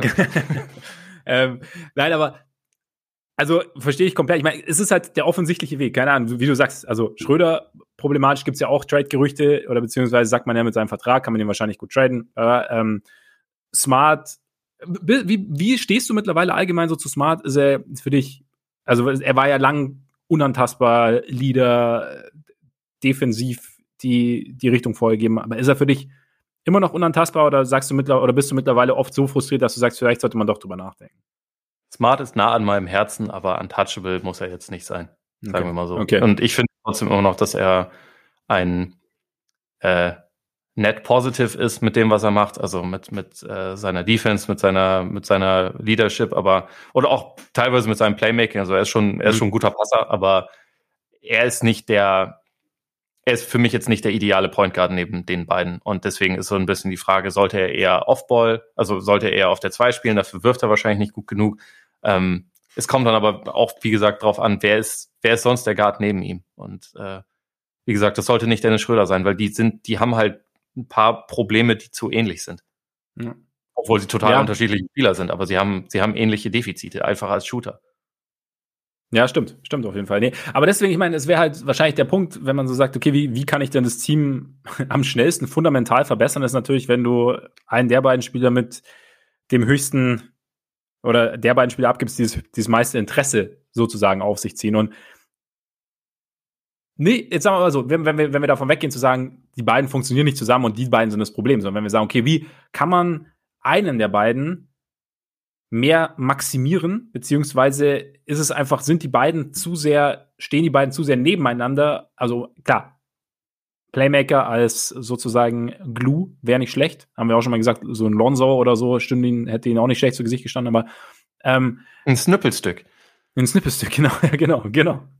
Wer, wer, wer, wenn du es wenn du's von der Perspektive siehst, du sagst, okay, wahrscheinlich wäre Tatum dann derjenige, der du wärst, aber du sagst halt für Brown, weiß ich nicht, bekommst du x Spieler zurück, die einfach besser zu Tatum passen, in deren Umfeld Tatum seine Stärken noch besser ausspielen kann. Würde es dir dann für dich Sinn ergeben oder würdest du einfach sagen, nee, get your shit together und ähm, baut endlich um die beiden rum auf. Also ich meine, ich, ich kenne die Situation auch nee, damals. Wer sind die Spieler? Sie sollen, sie, also für, für Ja Morant kann man Brown von mir aus traden, aber also nicht für jemanden, ja. der halt schlechter ist oder für drei Spieler, die, die äh, gut sind, also von mir aus, aber die halt kein Starpotenzial haben. Würde ich nicht machen. Ich nicht was ist zum Beispiel, was ist, okay, um, um noch den Namen noch einmal zu bringen, und ich, ich weiß, du hast Shooting genannt und, und da, da hilft er definitiv nicht, aber zum Beispiel Ben Simmons plus X. Nee, also weiß ich nicht. Das, ähm, momentan sind sie eins der schlechtesten Crunch-Time-Teams der Liga. Äh, das ändert sich doch nicht, wenn ich, wenn ich Brown durch Simmons ersetze. Das wird ja schlimmer. Also im ersten Schritt, aber dann, ja, wenn du dann Shooting außenrum, weißt du, Rebuild, nein, aber also wer wer auch nicht. Nee. Quasi, würdest du auch nicht machen. Also okay. eigentlich eigentlich eher nicht. Nee. Für mich ist das, was Brown kann, selbst wenn es noch nicht perfekt akzentuiert und perfekt entwickelt ist, ist wertvoller als das, was Simmons kann. Und deswegen glaube ich, man sollte eher alles versuchen, erstmal um das zu maximieren, als dass man sagt, okay, wir holen jetzt einen Spieler, der selbst wenn er bisher objektiv mehr gerissen hat in der NBA, der halt trotzdem nicht besser ist als, als Brown und holen den dafür rein. Das, ich weiß nicht, irgendwie, irgendwie, irgendwie äh, gefällt mir das einfach nicht.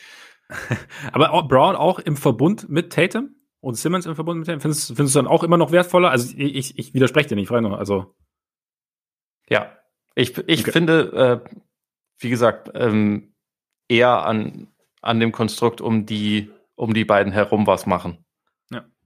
Als zu sagen, nee, wir, wir brechen euch auf. Und dann, also wie gesagt, es kommt immer drauf an, was man dafür zurückbekommt, aber es gibt jetzt nicht ganz viele Spieler oder eine ganz lange Liste von Leuten, wo ich sagen würde, die macht, da würde es jetzt total Sinn machen, da sollte man, da sollte man äh, Brown oder, oder Tatum für, für traden, weil das, äh, das wertet alles auf, was sie machen. Es gibt natürlich eine Handvoll, aber die sind nicht verfügbar im Normalfall.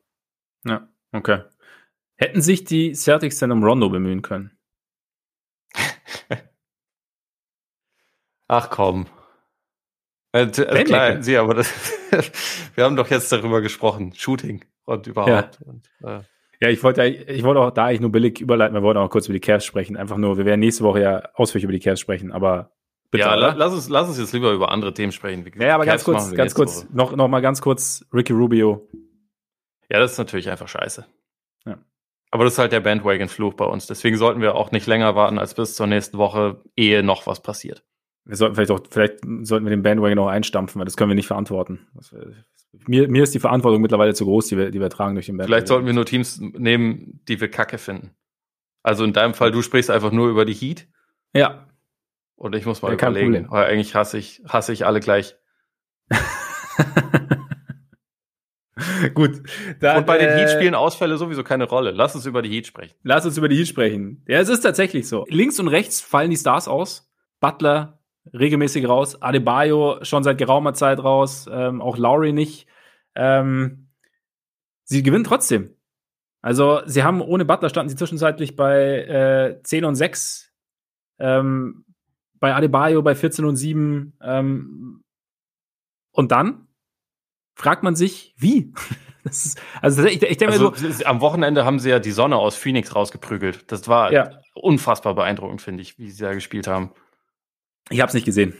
Okay, ich dann, dann äh, erzähl's mir, erzähl's mir, fass es mir kurz zusammen, weil ich kann mir die Heat, ich kann mir die Heat echt nur schwer anschauen. Also es ist halt, echt, die Trigger, die triggern irgendwas in mir. Ich weiß, ich kann es. Aber ja die Leute, die du so schlimm findest, sind doch im Moment außer Hero gar nicht dabei. Ja, aber ja, ja, erstens, erstens das, er ist immer noch dabei. Er, ich nenne ihn nur noch er. Er ist immer noch dabei.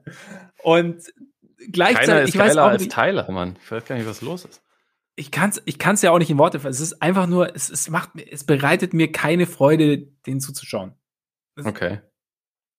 Es, ich weiß auch nicht. Es ist einfach, es ist nicht, es ist. Sonst es magst ist du doch solche Leute. Mich, mich wundert das. Ja, ich weiß, aber es ist irgendwie, es ist halt auch dieses, schaut uns an. Heat okay. Culture und so, weißt du, wir sind ganz was ganz Besonderes. Okay, aber daran muss ich kurz anknüpfen. Ja, egal. Weil also ich mache mich ja auch ständig darüber lustig. Aber also was ich finde, was man im Moment wirklich sieht und also was, was sehr wertvoll ist bei den Heat, ist, dass sie, dass sie als Team eine Infrastruktur haben. Und als, ja, also die haben, auch, ja. die haben defensiv eine Identität, was halt echt abgefahren ist, weil fast all ihre guten Verteidiger sind im Moment ja einfach nicht da. So, jedenfalls ihre besten sie sind jetzt, also gegen Phoenix haben sie, hatten sie Lowry und Tucker in der Starting Five und ich glaube, ähm, Caleb Martin, der auch ein guter Verteidiger ist, aber ansonsten wirklich mehrere Leute, die das eigentlich nicht sind. Aber was halt der, was halt eine Sache bei denen ist, die ich echt auffällig finde, defensiv, die haben alle zumindest verstanden, was die Konzepte sind. Und was, was äh, Spolstra zum Beispiel ja ständig macht, ist, dass er in einem Spiel äh, zigmal die Coverage ändert, einfach nur um das gegnerische Team zu verwirren. Das haben sie gegen Phoenix halt regelmäßig gemacht. Das ist auch etwas, was, was Golden State zum Beispiel macht, die aber besseres Pos äh, Personal dafür haben. Mhm. Äh, das ist halt einfach nur, um mal kurz irgendwie so ein bisschen Verwirrung reinzubringen. Und das können die Heat-Spieler halt alle umsetzen, selbst wenn die individuell miese Verteidiger sind. Ähm, und davon gibt's einige. Also Robin, Robinson, Hero, so, die, die haben ja alle ihre Defizite. Aber um Spiele in der Regular Season zu gewinnen, ist, sind manchmal, glaube ich, solche billigen Tricks einfach schon, schon wertvoll, dass du einfach in der Lage bist zu sagen, okay, jetzt äh, Zone, jetzt ähm, 3-2, jetzt mal Mann, jetzt switcht alles und so, um halt einfach nur so die, die Gegner aus dem Konzept zu bringen. Und das, mhm. das können die. Also selbst, das kann auch der 15. Mann auf der Bank. Das kann auch Kyle Guy, wenn der dann, wenn der dann äh, von der Straße verpflichtet wird und reinkommt. Also ja. das ist halt total abgefahren. Eine Sache. Und offensiv, abgesehen davon, dass sie halt äh, offensichtlich viele Leute haben, die werfen können, ich finde, also, und das ist halt auch so ein Kontrast, wenn ich Miami sehe und wenn ich, ähm, wenn ich Boston-Spiele sehe, weil dieses Thema Off-Ball-Movement und hier, äh, ich bekomme den Ball, treffe eine schnelle Entscheidung. Entweder ich, ich spiele den ab oder, oder ich attackiere einen Closeout oder ich werfe. Es passiert irgendwie immer was und alle Spieler sind, oder fast alle zumindest, sind irgendwie permanent in Bewegung und wissen, was sie zu tun haben und setzen einen Plan um oder, oder also verstehen zumindest, was der Plan ist. Man hat ja außer außer Lowry und Hero in letzter Zeit eigentlich keine Leute, die jetzt aus dem Play wirklich ausbrechen können und dann für sich selbst was kreieren können. Aber mhm. alle verstehen halt irgendwie, was sie zu tun haben und, und auch dadurch entstehen dann Möglichkeiten. Das funktioniert dann natürlich trotzdem nicht immer so überragend wie jetzt gegen Phoenix, wo sie in der ersten Halbzeit 60 Dreier getroffen haben. Also sie haben einen Franchise-Rekord aufgestellt. Ich habe gerade vergessen, was es war, aber in, in, der ersten Halbzeit auf jeden Fall waren halt on fire, weil sowohl Max Stroß als auch Duncan Robinson als auch Hero irgendwie alle, alle halt on waren. Aber dieses, dieses Grundprinzip einfach an beiden Enden des Felds zu wissen, was man zu tun hat und was man, also was der Plan ist, was man anstrebt, das ist halt, glaube ich, unfassbar wertvoll. Und das ist ja. auch etwas, das ist schon, es ist vielleicht nicht, sie sind nicht das einzige Team, was das hat, aber sie sind eins der wenigen, die das haben. Und ich glaube, sie profitieren da halt einfach von dieser, äh, halt einfach von so einer Infrastruktur und Kontinuität, die sie über, über viele Jahre ähm, aufgebaut haben. Und das Abgefahrene ist, dass es dann halt momentan auch mit ein Großteil von Spielern funktioniert, die halt noch nicht lange da sind. Also ich meine, Lowry ist diese Saison gekommen, Tucker ist diese Saison gekommen, Stroß äh, ist ja auch noch nicht äh, lange da. Ich meine, und Hero ist auch erst in seiner dritten Saison. Also das ist ja nicht so, dass die da schon ewig dabei sind, aber sie sind alle schon in der Lage, die Konzepte umzusetzen. Und ich glaube, das ist was, was Miami schon echt äh, so ein bisschen speziell macht. So, Hashtag Heat Culture, Rand over. Ja, also verstehe mich nicht falsch, ne? Ähm, äh, sie lügen nicht. ja. es, es, stimmt schon, also es stimmt schon, aber ich bin neidisch auf die Proleten, weißt du? Also ja, ja, ja, genau, genau. Aber äh, es ist halt so ein bisschen dieses äh, Uli Hoeneß-Syndrom, so tu Gutes und sprich drüber. Und das, das, das mich, glaube ich, so ein bisschen, bisschen nervt. Keine Ahnung. Also das, aber ja, es ist irgendwie, es ist, ich meine, Sport ist ja auch Emotion, ne? Und deswegen, ich, irgendwas, irgendwas bei denen passt mir einfach nicht. Aber wenn du objektiv rangehst, ist natürlich alles, was du sagst, ist natürlich komplett richtig. Also es ist, und es ist natürlich also Lowry finde ich auch äh, finde ich auch subjektiv einfach immer noch super. Ich mag den mag den einfach sehr gerne. Den mag ich, ich, ich schaue ihm auch sehr gerne zu. Ja, den mag ich auch auf jeden Fall. Nee, aber es ist halt, was sie, also wie du sagst, sie haben glaube ich, habe irgendwann mal zwischenzeitlich hatten sie ohne, also das Netrating ohne Adebayo und Butler war besser als mit den beiden. Also und das ist halt natürlich, das, das spricht schon spricht schon dafür, dass halt einfach da eine Struktur da ist und halt ein Konzept da ist, die halt unabhängig oder mehr oder weniger unabhängig vom Personal funktioniert, beziehungsweise es halt einen gewissen Floor einfach bietet. Und dann natürlich, wenn dein best, deine besten Spiele dann kommen und sich mal ein bisschen einspielen und dann, dann kann da natürlich noch mehr gehen. Aber es ist natürlich, wie du sagst, als Struce oder Martin, ähm, Jozevin, ja. Ne? es sind ja alles Spieler so, die halt, die ja, man nicht auf dem Zettel hatte, die natürlich ihn auch, weil, also keine Ahnung, ich glaube, Jozevin ist auf Minimum Contract, äh, Max Struss ist auf dem Minimum Contract, Caleb Martin ist, glaube ich, sogar Two-Way. Ähm, und haben, halt, leisten halt einen riesen Beitrag. Also Gabe Vincent zum Beispiel auch hat zum Beispiel in Chicago, ey, also bei dem Spiel, da hab ich, der hat die Lichter, Gabe, Gabe Vincent. Ja. Natürlich auch so ein bisschen, das, da bist du natürlich auch schnell getriggert, wenn, ne, wenn das dann so läuft. Aber ja. Ich, ich finde, Struß sollte, sollte immer mehr, mehr triggern. Ich, ich freue mich einfach immer wieder drüber. Das, ja, aber es ist, es ist, es ist beeindruckend und nervig zugleich. Sagen wir es, vielleicht kann ich so formulieren. Ist das auch der Überbegriff, den du mit dem nächsten Thema verbindest? Meinst du Le Center? Ja. Ja. Ähm, ja, wahrscheinlich schon. Weil, äh, da, da, nein, aber darf, darf ich dich mal ganz kurz was fragen? Wie echt, wie echt ist, also ich meine, ja, er läuft nominell als Center auf und er äh, spielt auch sicherlich, also äh, phasenweise, er, er läuft zum, zum, Beispiel als Screener und so, ist teilweise verteidigt auch näher in, in Ringlänge, aber wie, wie viel Center ist LeBron denn? Ich finde, also die Position, die meisten kannst du mittlerweile sowieso komplett in der Pfeife rauchen, weil das ist ja immer auch ein bisschen die Frage ist, verteidigt er dann auch ein Center oder, ja. oder verteidigt er irgendwas anderes so? Aber ich finde, seine Rolle hat sich insofern schon ein bisschen verändert, dass er etwas mehr, etwas häufiger, zumindest so nach meiner Wahrnehmung, so äh, eher in der Offense gefunden wird und sie nicht zwingend immer ähm, initiieren muss. Er ist häufig jetzt der, der größte Spieler und zieht dadurch dann häufig mal, wenn er auch zum Beispiel mal draußen steht, halt einen Big Man weg vom Korb, was dann wiederum für Westbrook Wege öffnet. So, dass, also die Umstellung ja. gibt schon, aber ich meine, wichtiger ist da dann nicht, ob man ihn jetzt Center nennt, oder, sondern eher ist er der, der größte Spieler, den sie gerade auf dem Court haben ja. und so solche Sachen. Aber äh, also seine Rolle hat sich auf jeden Fall verändert. Zu sagen, er ist jetzt äh, 100% Center, ist natürlich Quatsch, weil er immer noch, also dafür auch viel, viel zu viel ähm, Offense selbst initiiert. Ja, ja. Aber das, ich finde, ich find, bei LeBron ist das ja eigentlich über seine Karriere. Er ist ja irgendwie, er war nominell immer Small Forward, aber er hat ja also eigentlich fast immer den, den Ball in der Hand. Das ist deswegen, ja. also diese, diese alten Positionen in den 80ern waren die noch wichtig in den 90ern vielleicht auch ein bisschen, aber mittlerweile, wie gesagt, finde ich die eigentlich, eigentlich ziemlich irrelevant. Wichtiger ist aber Playmaker, Big und was auch immer. Und LeBron ja, ist genau. im Moment ein Playmaking Big.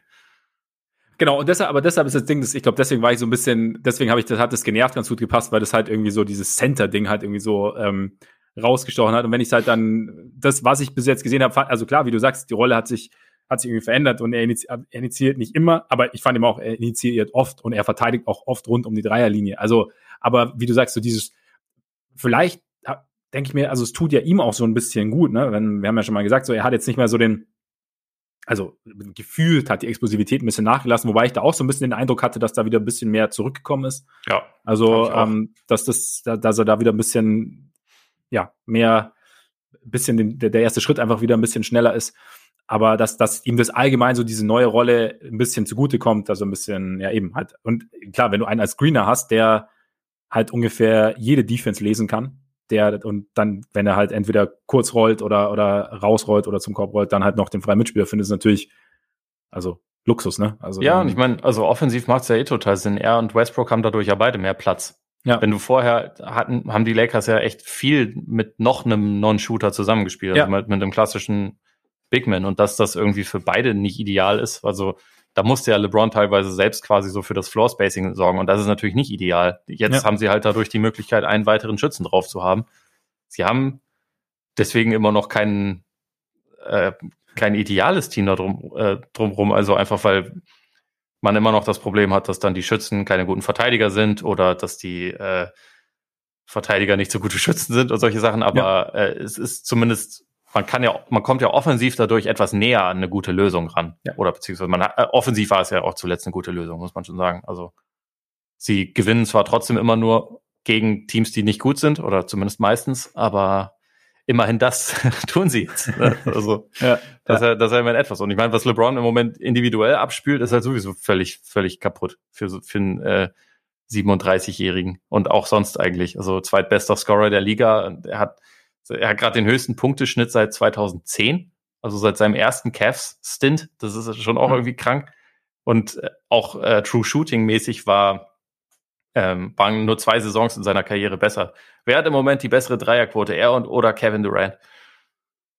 Ja, wenn du so fragst, er. Ich, ich muss das jetzt noch kurz checken. Also, ähm, aber ich meine, ich hätte das gestern gesehen, was mich dann ein bisschen gewundert hatte. Aber ja, Kevin Durant trifft momentan tatsächlich nur 36 Prozent von der Dreierlinie, was natürlich erbärmlich ist. Ja. Da ist äh, der Washed King drüber. Da ist der Aber Washed auch King geil, drüber. in der Saison 2010 war Kevin Durant Topscorer der Liga und LeBron war auf Platz zwei. Genau das ist momentan auch der Fall. So, ja, äh, Konstanz, mein Freund. Konstanz. Das ist objektiv schon ganz cool. Also äh, man, ich finde halt irgendwie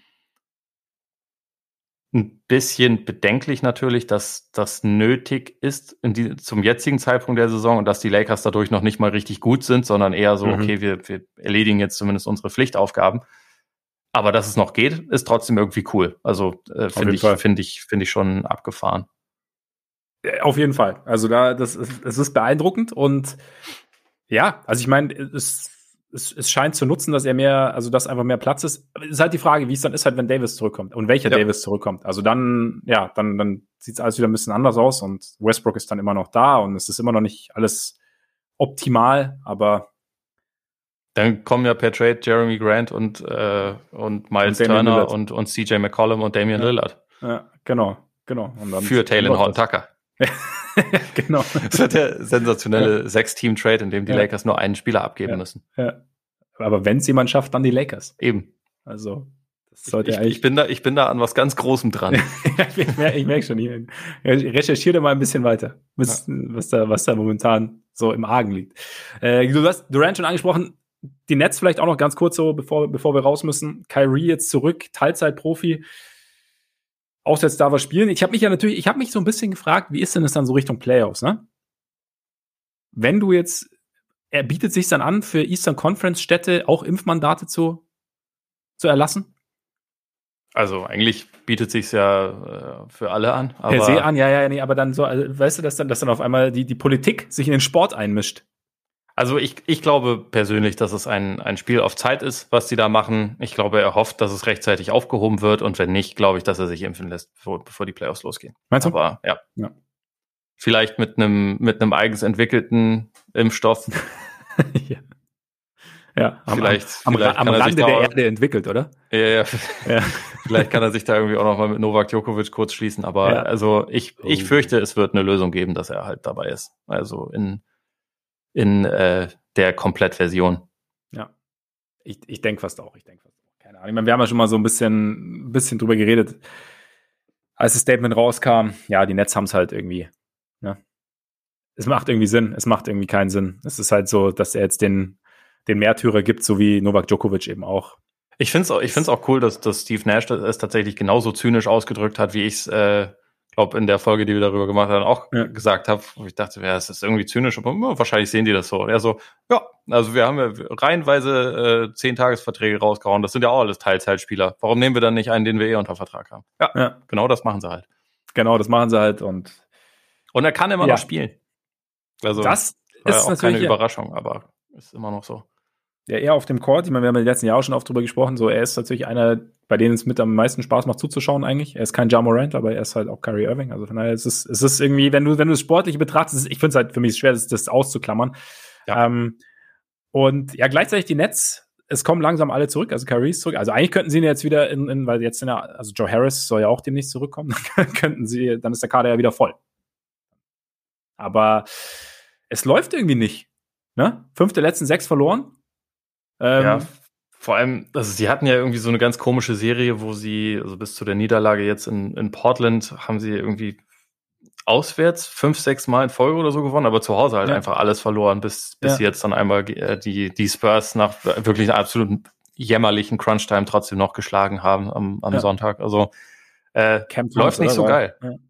Und man hat auch hier das Problem, was ja, ähm, also was die Lakers auch haben, das haben wir gar nicht angesprochen, dass, dass äh, LeBron ähm, die viertmeisten Minuten der Liga spielt gerade, was irgendwie in dem Alter jetzt auch nicht unbedingt geil ist. Nee. Vor ihm sind nur einerseits unser Homie Fred Van Vliet, übrigens packt ins All-Star-Game, überragende ja. Saison spielt er, ja. äh, und Durant und Harden.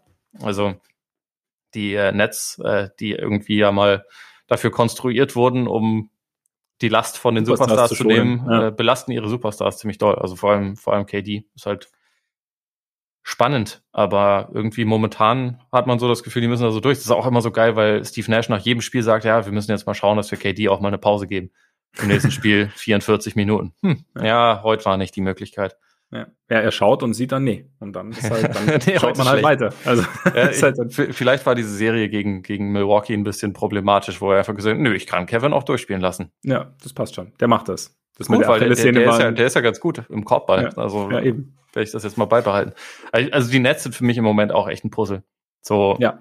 auch was ihre, was ihre Big Man-Rotation angeht, irgendwie, äh, wie viele oder wie genau die Lösung dann aussehen wird, wenn es Richtung Playoff geht und das wirklich wichtig ist, ähm, weiß ich immer noch nicht so recht. Also Claxton bei allem defensiven und Switching-Potenzial ist halt offensiv momentan echt nicht zu gebrauchen. Also ist regelmäßig völlig überfordert, wenn er da mhm. den Ball bekommt und weiß irgendwie nicht so genau, was er machen soll. Aldridge hat natürlich in dieser Saison noch keinen Mitteldistanzwurf daneben gesetzt, aber macht sonst irgendwie nicht so viel. Also, ja, irgendwie. Blake Griffin ist durch. Ja. Gefühlt sind die auch noch nicht ganz fertig und trotzdem irgendwie. Jeremy Grant. ja. ja, ja irgendwie, irgendwie weiß man da halt auch noch nicht so recht, wo es, wo es hingeht, aber solange man die drei hat oder zwei, eigentlich, eigentlich safe hat man ja die zwei, ähm, bleibt es halt trotzdem ziemlich gefährliches Playoff-Team. Ich finde es halt krass, weil wir ja vor der Saison gesagt haben, also auch unabhängig von der Kyrie-Sache, einfach, dass sie ja eigentlich, dass das Interessante an ihnen ist oder das Spannende oder was auch immer, dass sie ja diese drei Superstars haben, aber auch noch eigentlich eine solide Tiefe haben. Aber irgendwie sieht man es, also jetzt, wo alle wieder zurückkommen, Steve Nash probiert munter durch, irgendwie Bambry spielt mal viel, dann wieder ganz wenig, ähm, dann Audit spielt mal gar nicht oder kommt dann wieder spät. Also und es ist halt, was eigentlich gar nicht, also vielleicht nicht schlecht ist, weil unterschiedliche Spieler vielleicht ein bisschen Rhythmus finden oder er sieht irgendwie Sachen, die er, ähm, die dann Richtung Playoffs wichtig werden können. Weil ich meine, im Endeffekt ist es ja, im Endeffekt ist es ja wurscht, wie die Regular Season für sie läuft. Also ja. A, werden sie in die Playoffs kommen und B, diese Heimvorteilgeschichte scheint momentan auch nicht so groß zu sein. Ja. Und ja, und ich meine, sie sind ja, sie sind jetzt Zweiter oder so, ne? Ja, also ja, genau. Ja, also es ja. läuft ja immer noch ganz solide. Es läuft solide, genau. Ich meine, gut, Bulls sind halt einfach, ne? Es, da kommt halt ja. keiner bei im Osten, also und ne?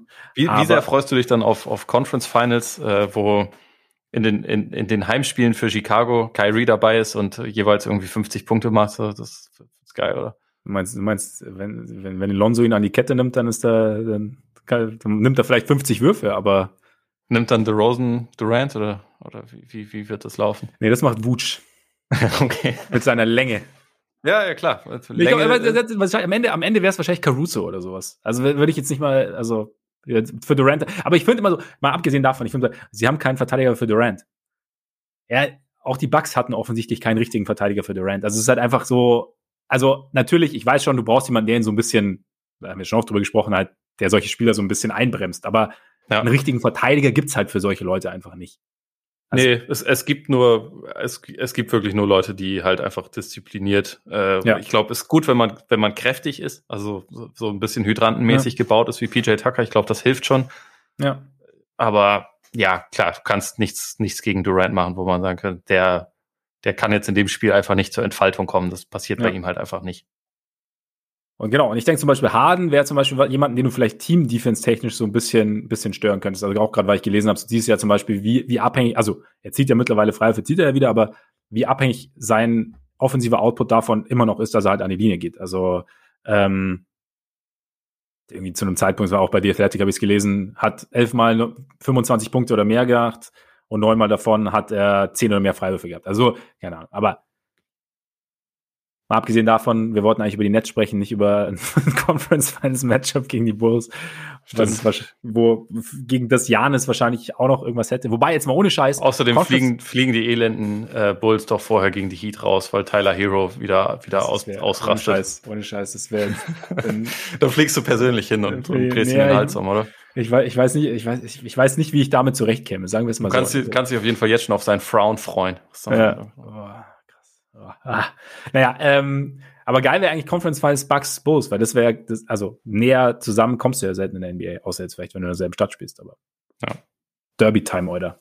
Ähm, zu den Nets, was wollte ich sagen? Ja, im Endeffekt ist es egal. Also, es geht alles Richtung. nein, nein, es geht, es geht was alles Richtung. Ah, ist egal. Alles egal. Alles wurscht. Nein, es geht alles Richtung Playoffs. Also, das ist ja das Entscheidende. Und da ist halt, was jetzt ist, also wie du hast ja auch gesagt, die sind Zweiter im Osten und ähm, sie haben immer noch drei extrem gute Spieler und Joe Harris dürfte, auch wenn diese, wenn's, wenn er so ein bisschen nachgelassen hat in letzter Zeit, dürfte auch wieder das Feld ein bisschen öffnen und dann irgendwann werden die Rotationen, glaub, also sollten die Rotationen auch ein bisschen besser stimmen dann, oder klarer sein und dann kommt irgendwann eventuell der Rhythmus.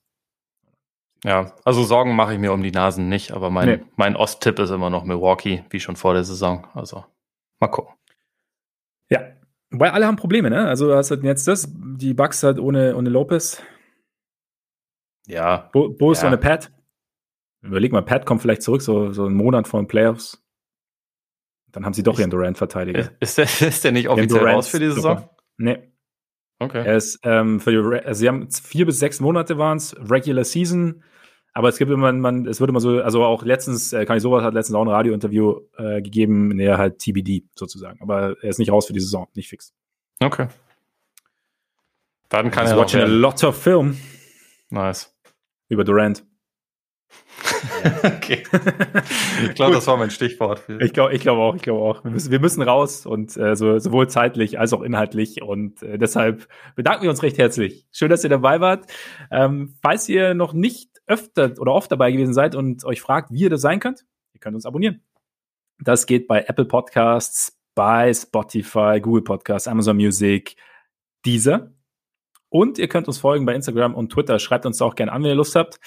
Schaut auch gerne bei Patreon vorbei. Nächste Woche, habe ich gehört, rollt der Bandwagon durch Cleveland. Von daher hört da gerne auch mal rein. Und ja, jetzt würde ich sagen, genießt euren Tag, euren Abend, euren Morgen und bis bald hoffentlich. Eingehauen. Eingehauen.